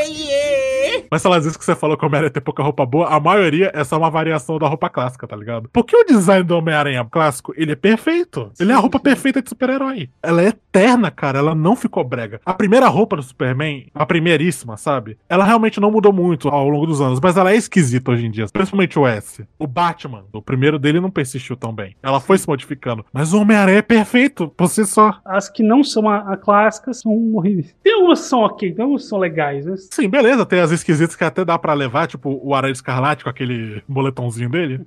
tem seu carisma, tem seu charme. Tem o Aranha Punk, tem o, o Aranha Noir do Aranha Verso, inclusive. Mas, cara, do Miles todas as roupas são horrorosas também. É que o problema é que a, base do Miles é muito foda, né? Preto e vermelho. Mas, cara, é um jogo foda. Eu fiquei um pouco mais de sobrancelha levantada pro terceiro jogo. Porque o terceiro jogo, que vai ser a conclusão de tudo, meu irmão, é Duende Verde, vai ser o Octopus voltando, vai ser talvez uma terceira personagem aranha. Aí isso aí eu vou deixar sem deixar spoiler. Talvez não seja o que você tá pensando. Muito bem, então. Fique com seu segredo. Tipo assim, gente, vocês não vão resolver tudo em outro jogo de 40 horas, sabe? Não, menos ainda. Jogo de 20 horas pra fazer tudo, pra platinar. Uhum. O Sonic pode fazer um joguinho aí, sabe? só 60, 70 horas. Eu não tô pedindo um Persona com 250 horas. Eu tô pedindo um. O, o primeiro não tem esse problema, sabe? Ele não é um jogo super longo. Ele dá espaço pra todo mundo. Tipo, gente, vamos, né? Pelo amor de Deus, Homem-Aranha comeu um arroz e feijão. Eu quero mais. Mas, enfim.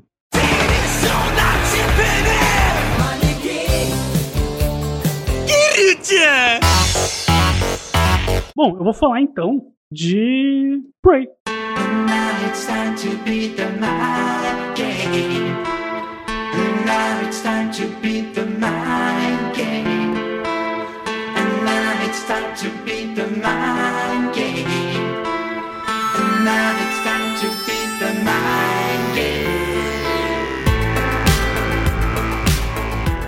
Eu posso dizer com toda certeza que é o melhor jogo de ficção científica que eu joguei na vida. Caraca.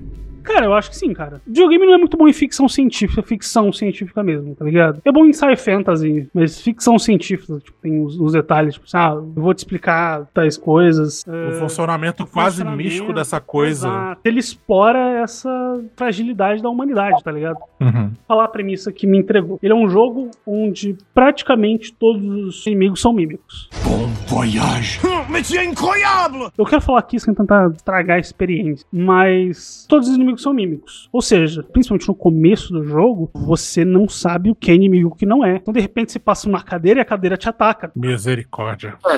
Não, eu- é aquilo que eu te falei, tá ligado? Aquela vez. Desgraçados. Tinha um kit médico, eu fui pegar esse kit médico e o kit médico me atacou, tá ligado? Era um mímico. Ai, meu Deus! Isso aí é conversão de Genebra, tá ligado? Você falou, a cadeira te ataca, eu e a Ana ao mesmo tempo, um Deus me livre, tá ligado?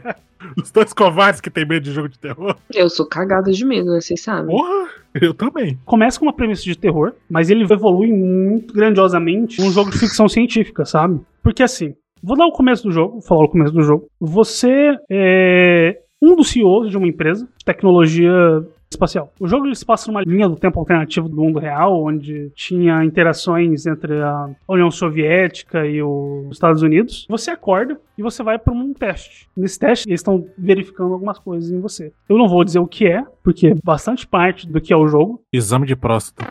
Não, não. É só pra colocar aquele áudio do Antônio Fagundes, tá ligado? Do Porta dos Fundos. E esse seu cozinho, hein? Quando que vai liberar? Quando é que você vai liberar esse cu aí? algo dá errado nas pessoas que estão testando você. Você acorda no dia seguinte e tem umas mensagens no seu computador dizendo fuja, eh, saia daí, e você percebe que tá tudo diferente. O começo do jogo é todo cinemático, você indo de um helicóptero e tudo mais. Na verdade, você percebe que isso é tudo um cenário, não existe. É só um, um lugar de testes e você está sendo testado. Na verdade, você está numa estação espacial científica. Tudo está sendo dominado. Seres que são um tipo de gosma, parece o Venom. E eles vão se transformando. Então, tipo assim, no começo, você não sabe o que é o que, você fica sempre muito tenso, você fica batendo em tudo. No começo, eu andava batendo com uma chave inglesa em tudo. Evolução do Half-Life, né? De sair batendo tudo com um pé de cabra. Vou continuar te batendo com pé de cabra. Tem um motivo pelo qual você tá batendo em tudo, no cenário, tá ligado? Vai quebrando tudo. E aí, você vai conhecendo outros personagens. Lembra que eu falei do System Shock, né? Desse sistema de audiolog. Então você vai encontrando os áudios da tripulação. No meio do percurso tem umas outras coisas pra você fazer. É bem interessante, porque tipo assim, eu fui nele porque me disseram que ele é um jogo de terror que tinha essa premissa. Só que jogo é bem mais do que isso. Como eu falei, ele é um dos melhores jogos de ficção científica que eu já joguei. Muito porque o gameplay dele ajuda muito. E nessa parada do Cyberpunk, que o Brasil falou que você vai alterando o corpo, na verdade você não vai alterando muito o teu corpo, mas você vai colocando melhorias em você. Você coloca uns chips para melhorar algumas coisas. Não é tão de expressão quanto do Brasil, mas é uma coisa muito mais de funcionalidade. Faz sentido pro jogo. E ele é exatamente como o System Shock, sabe? Mas ele tem os objetivos, olha, precisa fazer isso, precisa fazer aquilo. O cenário é muito mais fechado, não é um cenário tão aberto. Mas é um jogo muito interessante, tá ligado? É um, tipo um walk sim de terror mesmo. E mais pra frente vão aparecendo outros inimigos, que aí você vai começando a se preocupar mais com eles do que com, com os mímicos mesmo. E eu acho que é isso, cara. Jogue Prey. Eu não posso falar muito sobre ele. Se eu começar a discutir a história dele e alguns detalhes da gameplay também contam da história. Parece muito foda. O que eu acho zoado nele é justamente esse nome, porque ele não era pra ser Prey, né? É, não. Tá ligado essa história? Eu tô ligado, porque o Prey era um outro jogo, né? É, e a Bethesda decidiu meter esse nome só pra, sei lá, vender e usar essa franquia. Não vou mentir, é um bom nome para esse jogo. Contudo, não faz sentido dentro da franquia Prey. Só pegou carona no nome, né? É, mas assim, eu acho um ótimo nome pro jogo. Eu não sei como eu nomeei ele. Prey mesmo. É só Você- predador em todo canto, mano. Uma caneca quer te quebrar na porrada. Exatamente. Um terror do caralho, um medo do caralho, um pânico do caralho. Ai, ai. Gente, vamos pro último jogo então?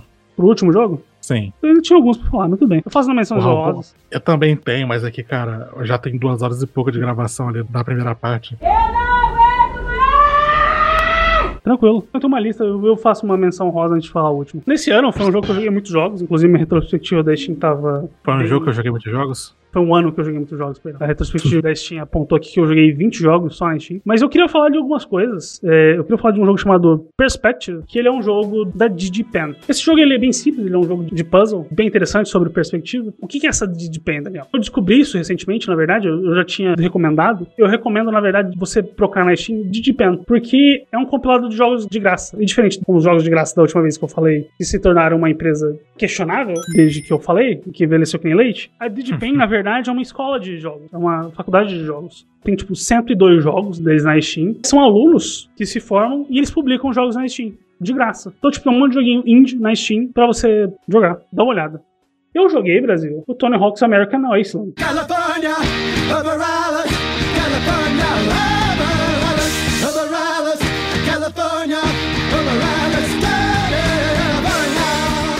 que é um dos seus favoritos, né? Pô, aí eu fiquei felicíssimo, porque Esse- esse, é o meu Tony Hawk favorito. Assim, eu vou dizer, jogando ele, eu descobri o porquê que as pessoas estavam um pouco enjoadas de Tony Hawks, mas eu ainda acho ele muito bom. Mas o importante certeza. é que depois dele eu joguei Skatebird, que é o melhor jogo de skate que existe. Ninguém vai me convencer diferente. Ele é um jogo de skate de pássaros. E é isso. Realmente não tem outro jeito melhor de escrever skateboard, porque o isso nome dele já diz tudo. E é, é muito bom. Eu só posso fazer uma crítica a, a isso, é que, tipo assim, eu tenho que liberar todas as músicas. E Aí aí é demora um pouco a trilha sonora um pouco a pegar. Mas, dito isso, eu descobri uma banda de Scoff. Sabe o que é Scoff, Brasil? Quando você tosse? Não, é, é ska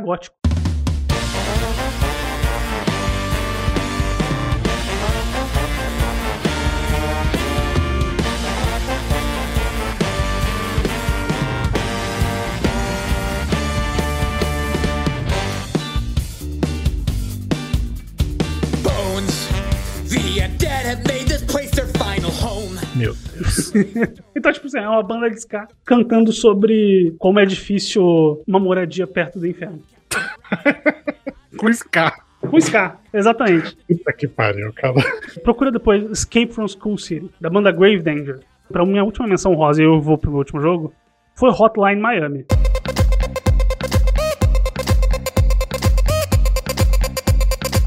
É violência 2D. Eu não tenho como descrever de outra forma. O primeiro é um jogo muito bom. O segundo eu preferi não ter jogado. Mas o primeiro é bem interessante. Cara, ele é muito chato.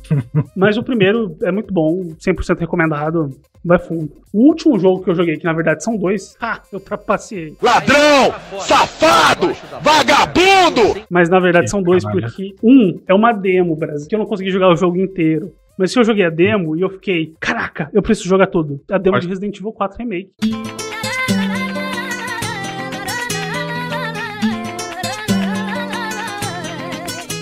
Você queria de qualquer jeito colocar o Resident Evil 4 Com esse certeza, ano. aqui, né? com certeza. É literalmente o único jogo que saiu esse ano da minha lista, me deixa aproveitar.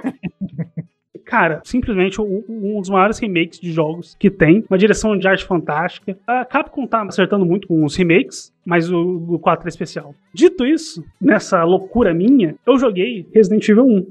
Resident Evil 1 é um jogo incrível. De verdade. Você nunca tinha jogado um? Eu tinha, mas eu nunca tinha jogado Nunca criança. joguei, né? Nunca joguei, joguei. Nunca joguei. nunca zerei. ele. Mas você jogou assim, um do Play 1 mesmo na emulador? do Play 1, ou- no Play 1. Não joguei o remake. Porque a minha ideia era jogar todos os jogos de Resident Evil. Consegui? Não, eu falei nessa missão. Mano, esse ano eu tentei jogar o 2, eu fiquei com medo de desistir, relaxa. Você jogou o remake do 2, né? que você jogou lá em casa, inclusive, o Saladas foi até bem longe. Os dois em pânico também, porque é tão corajoso aí, ficou no cagaço. Ou aquele que Porque era- ele- ele- eles dão. É uma pressão, né, É cara? uma pressão. Eu não consigo, eu não consigo. Não, não, não. Isso, isso não é coisa pra gente Larga de fazer. ser Isso é coisa de branco. Quer largar de branco ser faz bundão? isso. Negros não fazem isso. A gente não investiga. A gente corre. A gente sai correndo e se esconde. Mas assim, o Resident Evil 1, ele vai te dar uns sustos, mas ele não vai te dar medo. Jogos de terror, no geral, eles tendem a ser uns jogos que começam muito tensos e no final eles precisam ir pra outro rumo, senão você começa a perder o, o medo das mecânicas e tudo mais. Esse não é diferente, mas ele é especial e eu entendo hoje o impacto cultural que esse jogo tem, sabe? Não só no jogo, sabe? Mudou a forma como a gente vê zumbis. É muito louco. Sem Resident Evil, não seria um vírus. Realmente. É muito louco. A história de Resident Evil é clichê. Os personagens são pesos de papéis. A dublagem é engraçada de tão horrível que é. O famoso sanduíche de Jill Jill. Sandwich. That was too close. You were almost a Jill sandwich. You're right. Barry, thanks for saving my life. Que eu não consegui ativar nessa jogada. Eu vou tentar na próxima. Mas a ambientação é fantástica, cara. Porque assim, pra quem não sabe, pra quem nunca jogou Resident Evil, o primeiro Resident Evil ele se passa numa mansão. Tanto é que é por isso que vem o nome Resident Evil, né? E aí É por isso? É, porque o nome, nome em japonês é Biohazard. É porque- Ah, é e verdade. né? porque essa eles não podiam, e porque eles não podiam usar o nome Biohazard nos Estados Unidos. E Aí hoje em dia é Like a Dragon, né? hoje em dia tá like a Dragon 4. Ah, mas então, ele é uma ambientação muito boa, sabe? Ele se passa numa mansão, que é uma mansão que junta com um laboratório militar. Mas qual que é a história do jogo? Você escolhe ou jogar com a Jill ou jogar com o Chris. O Chris, se eu não me engano, é o modo difícil e a Jill é o modo fácil. O Chris é o difícil porque tem menos recursos pra ele. Você é membro da Stars. Stars. Você é o time Alpha ou você é o time. Não, você é o time Bravo. Você vai tentar resgatar o time Alpha. Só que você chega lá e descobre que tava todo mundo morto. E você tem que fugir pra dentro dessa mansão. Dentro dessa mansão você começa a descobrir os zumbis e tudo mais. Ele é bem tenso, sabe? Tipo, a história no final tem sempre um bicho maior. E na verdade você acaba descobrindo que essa empresa chamada Umbrella contratou um traidor entre vocês. Que eu, assim, eu acho que é uma boa revelação, sabe? Quando a Wesker. Eles mandam um red herring que parece pode ser o Barry, mas Mas na o verdade um red herring. Eu usei um termo em inglês. Ah, tá, não. Queria só que você explicasse aí o, pros leigos. A gente tá aqui como veículo de informação. Um red herring é uma pista falsa do mistério. Mas, explicando da maneira correta que o meu amigo está falhando em explicar pra vocês, Red Herring é um personagem do pequeno Scooby-Doo, que é o Ruivo Herring. É o Ruivo Herring, exatamente. Por isso que ele tinha esse nome, porque todo episódio de. Fred falava que era ele, e não era. Exceto vez que foi, É. né? Exceto vez que foi ele mesmo. Ai, ai. Só uma última curiosidade, o nome em inglês disso é arenque vermelho. Arenque vermelho. É um peixe. Eu não sei porquê, mas. É de algum livro, cara. Ok. Alguma coisa assim. Voltando. Ele dá uma pista falsa de que pode ser o Barry, mas na verdade é o Wesker que, novamente, é um jogo de 95, meu querido. Se você não jogou ainda, não sabe dessa história, o problema é seu. Foda-se. Não é também uma história muito, uau, cheia de reviravolta. Gente, convenhamos, é uma babaquice sem fim. Todos os Resident Evil. Assim, Depende do grau de babaquice interminável, mas no geral. Esse, esse é o menos. Ele começa a esculhambar muito no 3. O Code Verônica é uma esculhambação geral. E o 4 foi com Deus. Virou uma paródia de si mesmo. Mas voltando. É uma história bem ok, tá ligado? Mas você vai lendo as coisas, o que, que tá acontecendo, o que tá acontecendo na mansão. Estão fazendo experimentos com animais e com pessoas também. De uma arma biológica. E sim, já era uma arma biológica no 1. E é isso, ele cria uma tensão muito boa. No final, você começa a ficar enjoado. Eu acho um chefe bem, bem chato de se livrar no final, bem fraco. Não que ele seja ruim, é porque, tipo assim, no final, na verdade, é só você esperar o helicóptero chegar e explodir a coisa. E é isso.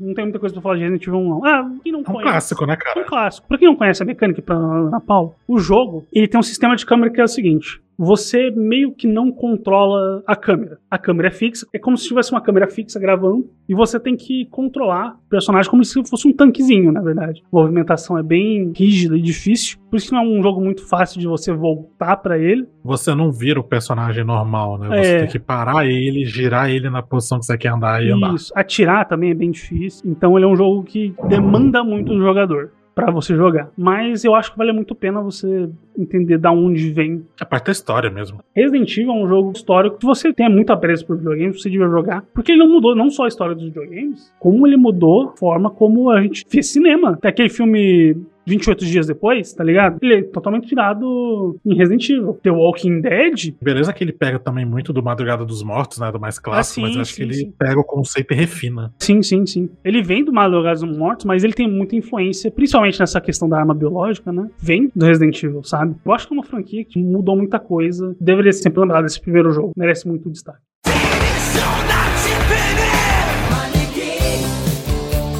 Querida!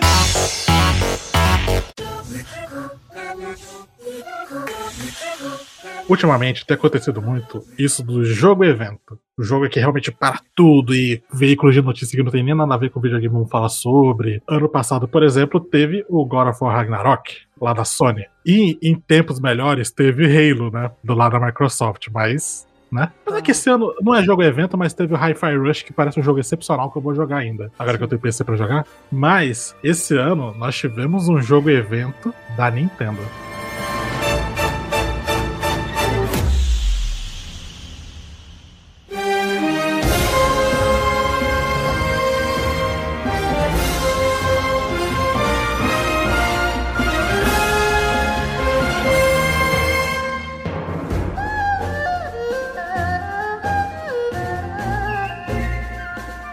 Esse ano saiu um novo The Legend of Zelda. Na verdade, o jogo evento desse ano foi outro, né, Brasil? Foi o Baldur's Gate, eu sei, mas, mas como eu não joguei ainda, Ano que vem, Brasil. isso que a gente já comprou também, né? Mas, Exato, já tá comprado. mas The Legend of Zelda Tears of the Kingdom, cara, sério, toda vez que eu ligava o videogame, que eu ia jogar um pouquinho, uma hora, meia hora, eu pensava sempre, isso aqui não devia existir, não devia ser possível. Ele realmente desafiou muito o que eu, tipo assim, o que eu sei, sabe? Eu sei que parece dramático pra caralho, mas, cara, ele é de uma riqueza de detalhe, por mais que ele não tenha, sabe, gráfico hiperrealista e aquele, ah, nossa, o 120 FPS, 40 Hz. Não, cara, ele se sustenta tanto nessa direção de arte maravilhosa. Que beleza, ele retoma muito do que, que o Breath of the Wild já fez. Eu até acho o Breath of the Wild um jogo melhor, sendo bem sincero, agora depois que passou esse meu período de puppy eyes, né, que chamam, de olhinhos Uhum. apaixonados com ele quando lançou, eu acho que eu prefiro o Breath of the Wild. Mas o jogo é tão impressionante. Sobre o que que é, né? Ele é um Zelda, mas ele é um Zelda meio diferente, que nem o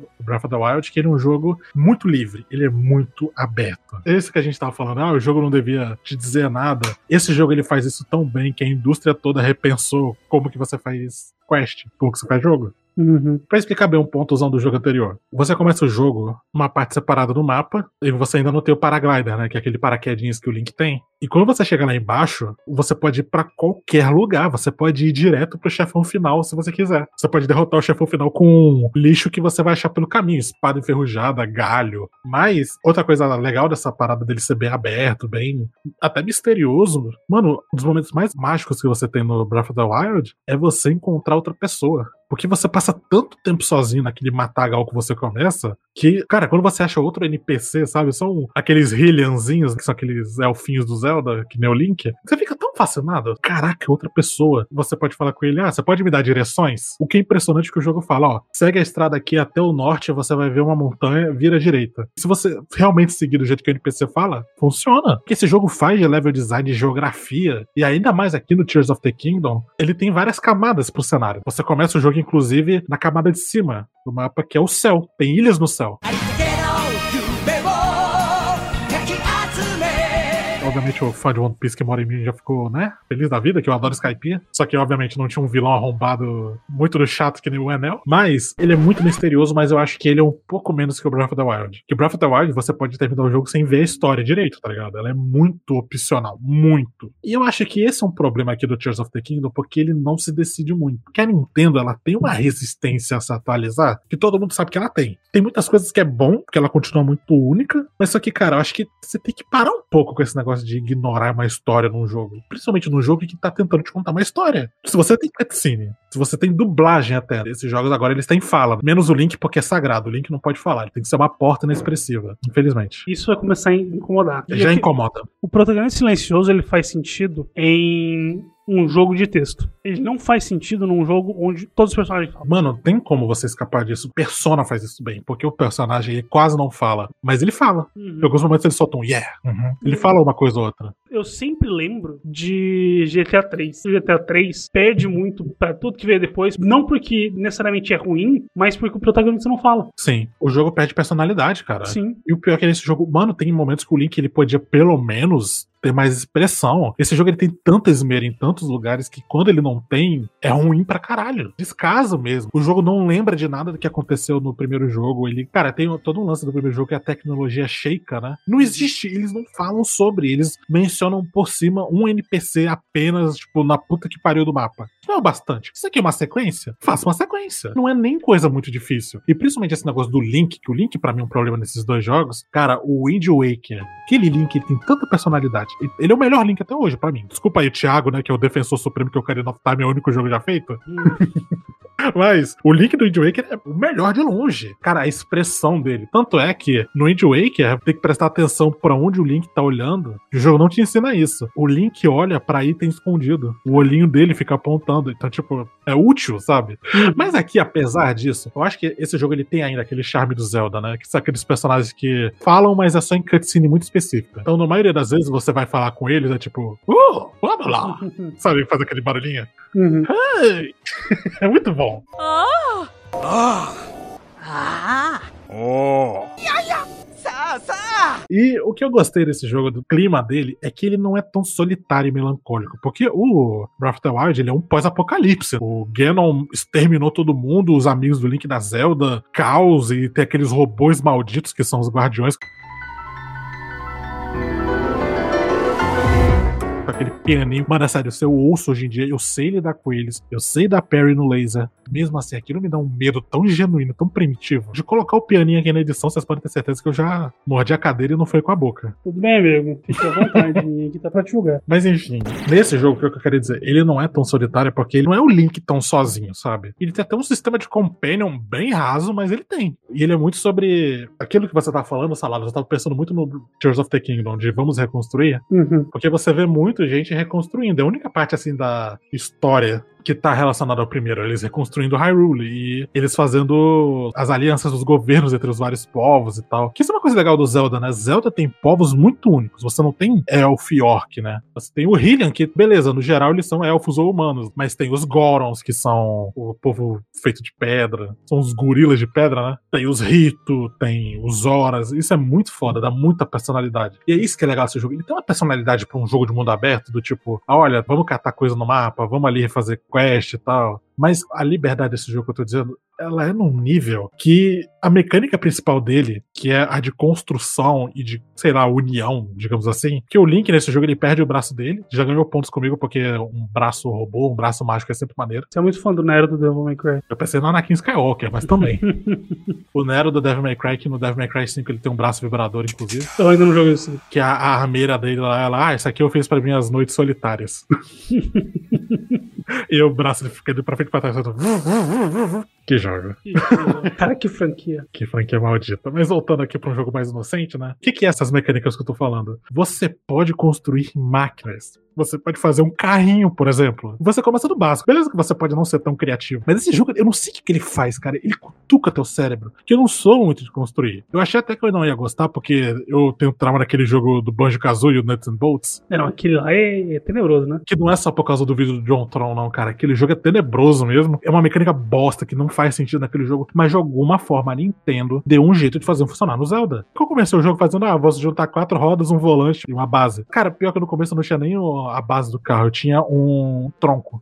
tipo assim, eu grudo roda num tronco e, e funciona. É basicamente uma super cola. E aí você começa a fazer umas coisas, tipo uma motinha voadora, que é a que você vai fazer o jogo todo, né? Que é uma coisa muito da comunidade compartilhando no Twitter, porque descobriram que é o jeito mais fácil e mais prático de viajar. Aí já é outro problema que eu tenho também, que é a bateria, que você tem bateria pra usar, que beleza, seria muito mamata, mas cara, é tão oculta essa bateria. É um sacrifício e um grinding tão grande pra fazer uma bateria grande o bastante pra você se interessar que você só vai aprender a jogar de outras formas. Sim. Pelo menos esse foi o meu caso. A menos que você queira muito ficar construindo coisa. Porque, cara, você pode construir um aviãozinho e sair voando por aí. Ele é muito amplo o que que você pode fazer. Você vai procurar online, teve gente que fez um Godzilla funcional, porque tem dronezinhos, né? Caraca. Você pode fazer um bombardeiro.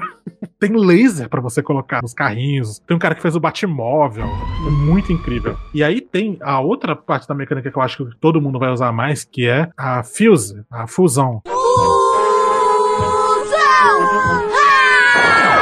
Que se você tá com uma espada, que as espadas do Zelda desses novos tem esse problema que eu odeio com todas as minhas forças, que só nintendista que não gosta de criticar a Nintendo que defende, que é essa mecânica da espada quebrar. É insuportável. Eu vou de só de ódio baixar um emulador pra jogar esses jogos de novo e usar um mod pra desligar isso pra provar como é muito mais divertido. Mas aqui nesse jogo, pelo menos você pode fazer coisas úteis com coisa merda, né? Porque é muito aquele meme que usaram daquele desenho Dave e o Bárbaro. Pensando rapidamente, Dave constrói um megafone caseiro, usando apenas barbante, um esquilo e um megafone. Tá ligado esse meme? E, tipo assim, é um megafone normal, padrão, só que com um esquilo amarrado. Que no Zelda você, por exemplo, você tem essa espada. E aí você acha uma pedra. Você usa o fuse, a pedra gruda na espada. E aí você tem um martelo agora, que dura mais e dá mais dano. E aí é que você descobre o nível de loucura, porque tudo nesse jogo é combinável. Você pode pegar um bife e colocar na sua flecha. Por quê? Porque sim. Você pode colocar uma colmeia no seu escudo grudado que quando o inimigo bater, as abelhas vão atrás dele. Porque vai com o inimigo é, é alérgico a mel, né? Pode ser isso também. Aquele cara que colocou creme de amendoim no- na mão e socou o cara alérgico. Pô, vai ser também aquela luta lendária dos Simpsons, do Bart contra o Skinner, que tá tocando inclusive do Off the Fates, que eles estão imitando uma luta de Star Wars na ponta do graveto Então, de um camarão. um camarão e do outro um amendoim, né? Que eles tentando se acertar. Mas aqui no Zelda, uma que é bem mais prática, você pega às vezes o chifre dos inimigos e coloca na espada, e a espada realmente muda um pouco o design. É muito legal, cara. Você tem vontade de fazer isso porque você quer ver pô, o que que isso faz. Eu acho que eu nunca fiquei tão curioso jogando um jogo quanto esse. E ele tinha essa curiosidade porque ele não te diz nada, você encontra tudo no olho. Eu não sei o que, que ele tem. Acho que no próprio level design dele ele é pensado de um jeito quase psicológico, sabe? De instigar sua curiosidade. Porque às vezes eles conseguem fazer uma árvore numa floresta te chamar atenção. Uma árvore que não é nem de um modelo diferente, tá ligado? Uhum. Ele é toda a Hyrule do primeiro jogo. Um pouco diferente, porque, né, o Ganondorf, o daddy da internet do ano, pelo menos até o Baldur's Gate sair, todo mundo mudar de ideia e querer ir pro vampiro gay. Mas antes era o Ganondorf bombadão. Baldur's Gate, então, ironicamente, Alan Wake 2, simplesmente fala assim, não, é isso aí, o jogo é isso aqui. O jogo é sobre homens gostosos. Exato. o ápice do videogame é isso. Fazer homem bonito. A gente passou muito tempo fazendo só mulher bonita, entendeu? Uhum. Agora a tecnologia alcançou. Por exemplo, no Cyberpunk dá até pra você customizar teu pinto, entendeu? A tecnologia alcançou a beleza masculina. Mas que bobagens estão dizendo? Mas voltando aqui. O Ganondorf, ele fez pedaços do chão voarem pro céu, fez arquipélagos no céu que você explora, mas o mais absurdo é que só a Nintendo é doente o bastante de omitir isso do material de divulgação, que deve ter tido uns dois trailers no máximo. Todo mundo foi muito às cegas esse jogo. Cara, tem as profundezas. Tem simplesmente um mapa inteiro no subterrâneo. E quando eu digo um mapa inteiro, ele é espelhado o mapa da superfície. Tipo assim, onde tem um rio, tem um canyon lá embaixo, tá ligado? É assustador, cara. Por que, que eu digo tanto? Não era pra esse jogo existir. Porque isso está rodando no Nintendo Switch. É, é isso que é loucura, né? Tá Eu não sei como esse jogo roda, cara. Eu não sei como. Ele não tem frame drop direito. Tipo assim, até tem. E quando tem é bonito de se ver. Mas, cara, considerando que esse jogo não era pra ele estar rodando, entendeu? É tipo assim, Sim. Nintendo faz uma magia negra de compressão. Não é só coisa de gráfico, de frame rate mesmo. É de caber tudo isso. É, é carregamento inteligente. Porque não tem loading quando você vai para as profundezas. Porque tem um monte de crateras que você pode acessar, entendeu? Uhum. Quero ir pra profundeza, vou pular esse buraco. E aí tem uma transição que, inclusive, eu tenho total certeza que os caras se inspiraram em Stranger Things, porque, cara, os efeitos de partículas, sabe, que tem no ar, é Sim. igual aquela poeira do Upside Down, a escuridão pra todo lado, dá um cagacinho genuíno de explorar. Porque é um escuro, mas é um escuro como poucas vezes eu vi num videogame. É o Link parado no, no breu e tem barulhos, cara, vindo de todos os lados. E o pior, é bicho mesmo, não é barulho atmosférico. Que massa. Eu imediatamente tenho crise de ansiedade. Então você tem que aprender a se virar, você tem que aprender a sobreviver lá embaixo também. Tem que usar umas flores que você acha que quando você joga, elas grudam e elas acendem. E aí tem muita coisa pra você fazer lá embaixo. Quer dizer, não muita coisa, tem missões e tal, muita coisa pra catar, muito tesouro, mas eu acho que ele é um pouquinho pouco utilizado comparado com o que tá lá em cima. Mas eu não acho muito também, não. Eu acho que esse jogo também já ia ficar muito cheio dos excessos. Até porque tem os Koroks, né? Uhum. Aquelas batatinhas que você acha que. Todo mundo ajudou a queimar. Mano, as pessoas começaram a torturar eles nos jogos, que são bichinhos fofinhos que fazem.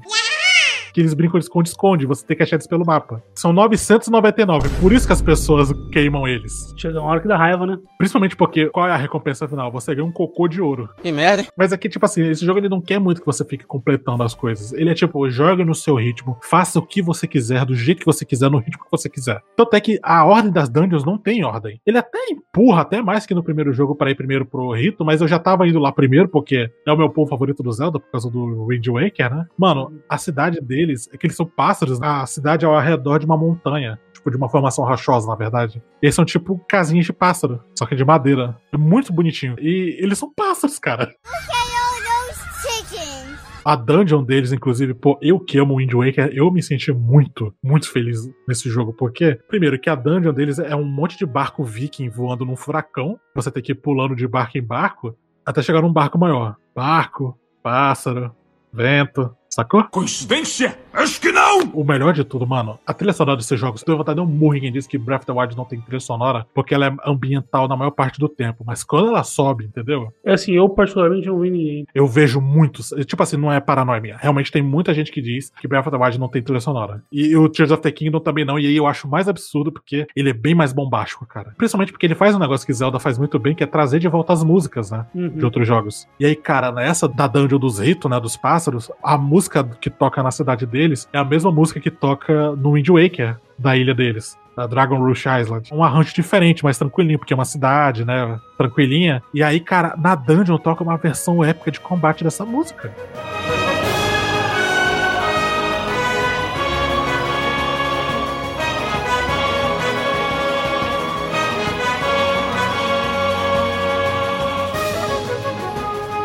Tava jogando, tipo, sabe o Martin Scorsese desse cinema?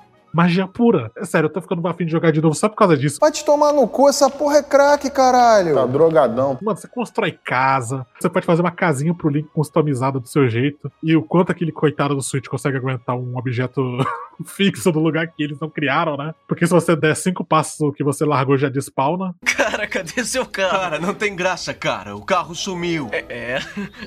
Cara, cadê meu carro? Tem os dragões também que você acha. Mano, como você acha a Master Sword que tá no topo da cabeça de um dragão? E isso que é mágico, cara. Tem uma linha de quests certinha pra você fazer pra achar a Master Sword. Eu só vi o dragão lá, construí uma traquitana voadora e cheguei nele. E eu ignorei. E depois eu fiz a quest toda ao contrário. Porque eu fiz o meu ritmo. E o jogo não quebra, não tem quebra de sequência, tá ligado? Uhum. É muito impressionante. É uma obra-prima. É realmente uma obra-prima esse jogo. Ele é um, como as pessoas falam, um achievement. Não, uma ele- vitória técnica. Ele, ele é incrível, ele é tecnicamente incrível. Isso é indiscutível. Sabe o que é loucura? Falando de Game Awards, falando de Game of the Year, de premiações, não existem classificações técnicas no Game Awards. Obviamente, a gente sabe que o Game Awards é uma piada e que o Jeff Keighley é alguém que só sabe fazer a indústria sofrer. É um fantoche corporativo, né? Exato. Até tem algumas técnicas, só que elas são por intervalo, rapidinho. Exato, tipo assim, cara, você, você imagina, o impressionante é o valor técnico disso, sabe? Tipo, é premiado não.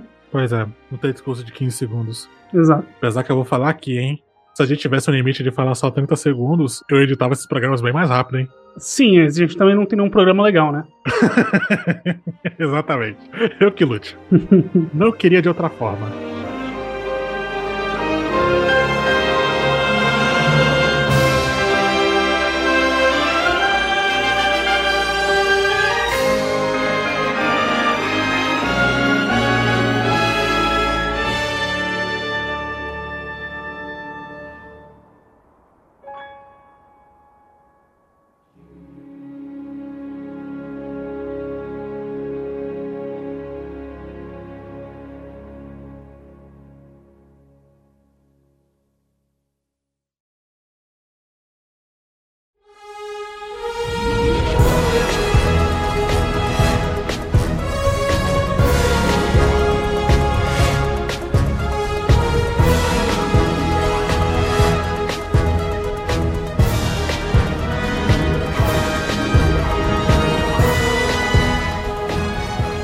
Gente, vamos encerrar? Vamos. Viu? Não deixar nem eu terminar. Cala a boca aí, pelo amor de Deus. Chega de falar de elfo, de. Tá todo mundo, tá todo, tá, tá todo mundo. O outro Game Awards, né? Que o Kratos não parava de falar. O Christopher Judge falou tanto. O que me dava pena era o pobre do Alpatino, cara. O Alpatino, velhinho, tadinho, em pé ali. Você nem peguei pegar uma cadeira. Mas era melhor do que deixar ele sem falar que nem foi esse ano, né? É, Mas exatamente. vamos falar desse aqui. Vamos falar desse Game Awards fajuto, porque o que importa Que é a importa qualidade é questionável desse programa maravilhoso que você acabou de ouvir. Estamos aqui nas considerações finais, mas que não tem muitas, né? O que, que a gente pode falar? Mais menção honrosa? Eu tenho uma menção honrosa, sabia? Diga. Uma minha e da Ana, porque esse ano eu usaria Uncharted 4 com a Ana.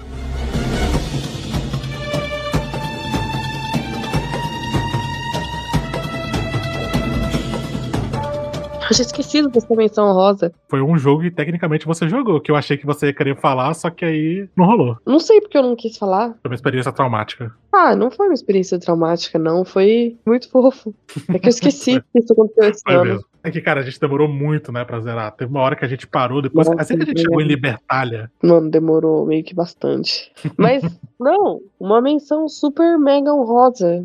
Caraca, joguei o último Uncharted. Foi o primeiro jogo que eu joguei e agora eu joguei o último. Foi um Que ciclo maneiro. se fechando. Inclusive, já é algo pra gente ver ano que vem, a gente fazer do Uncharted 4, né? Agora que a pessoa sem videogame já pelo menos testemunhou como é o jogo, né? A gente ainda não fez um Uncharted 4, né? Não, a gente parou no 3. Porque ainda não joguei o 4 também, né? 4 também é caro pra porra, né? No PC. Por quê? Porque as pessoas são podres. As pessoas não prestam e a vida é uma merda. Inclusive, não tem nem Steam. Tem.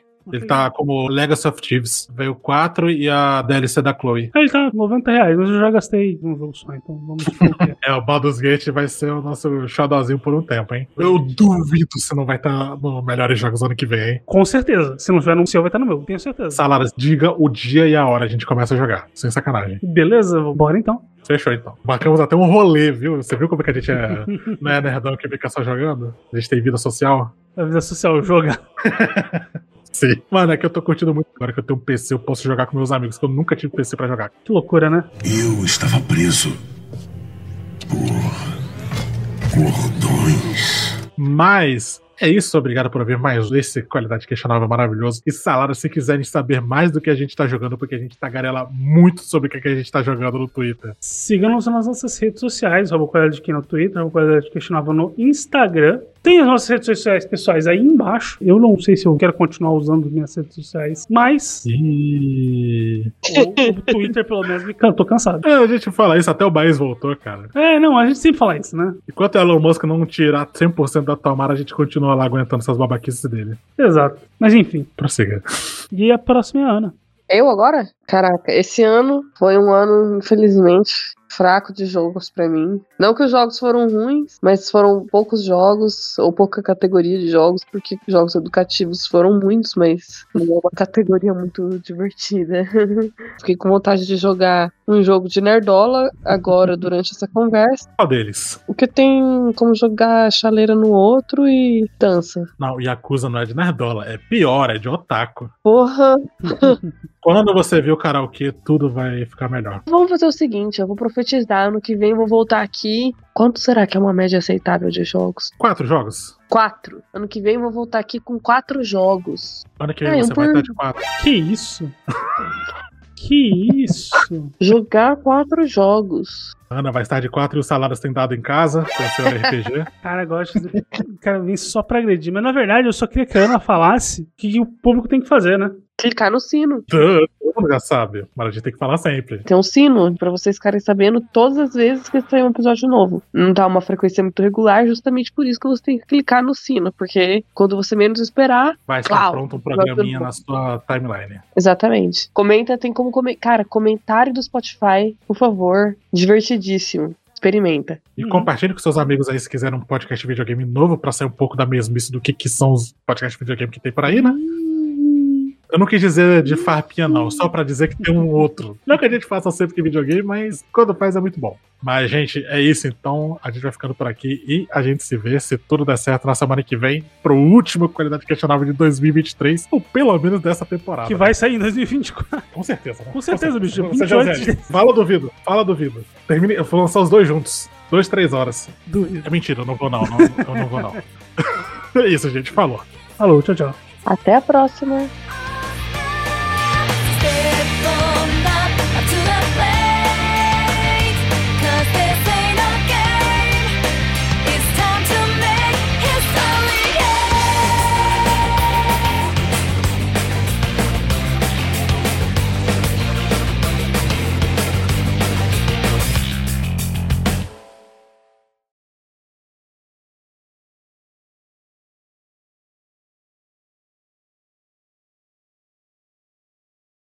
Vou abrir a agora que eu sou um Super Master Blaster PC Gamer. Comprar Baldur's Gate. Ô, meu irmão, baixa esse preço aí, pelo amor de Deus. Então, né, bicho? Os caras ganham jogo do Caralho! ano, uma promoçãozinha. Esqueceram de onde vieram, tá ligado? Metido. É Aquela tirinha do Paulo Moreira, do, do Goku, pô. Olha lá, nem desce mais pra dar oi, pô.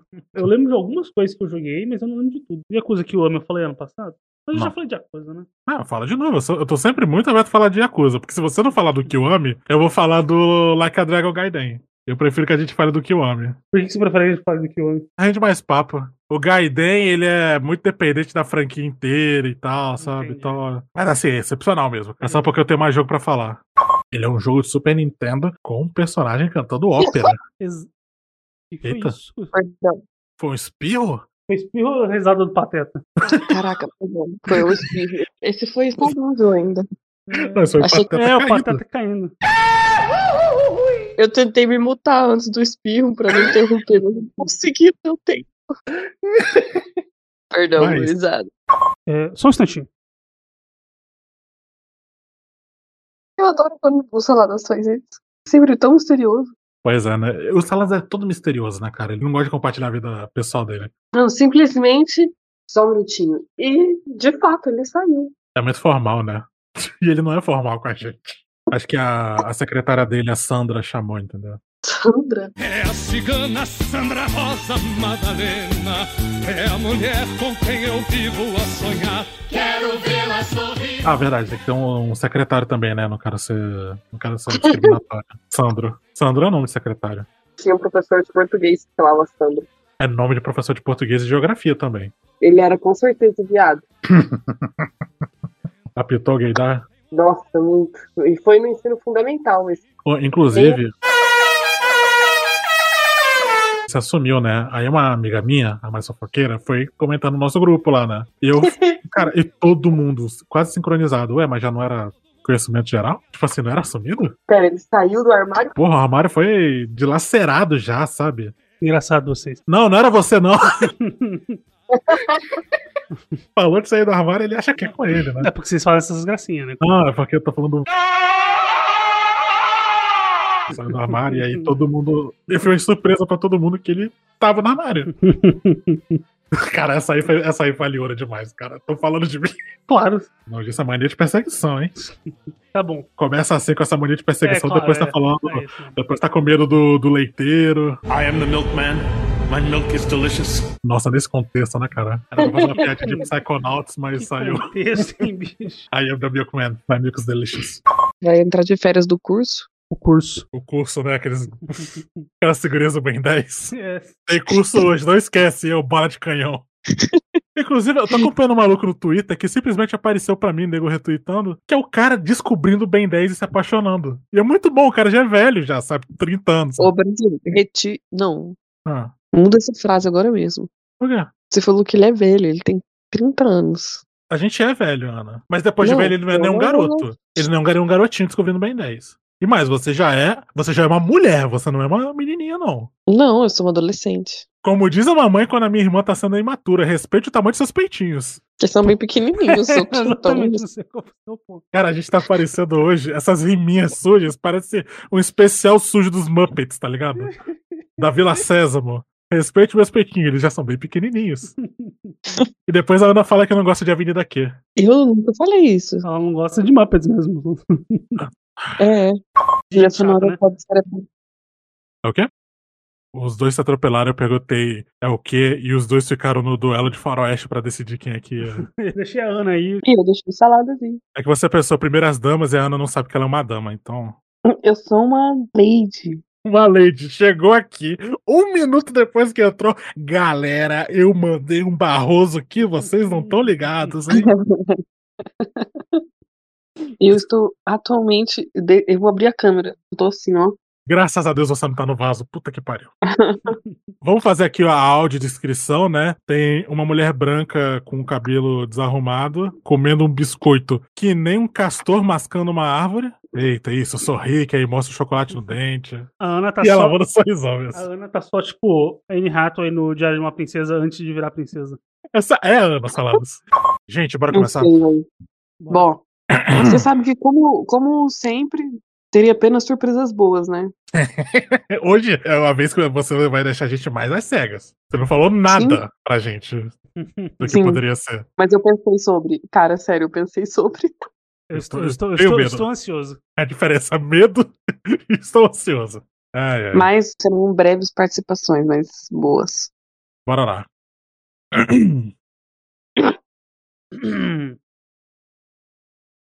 Um, dois, três e.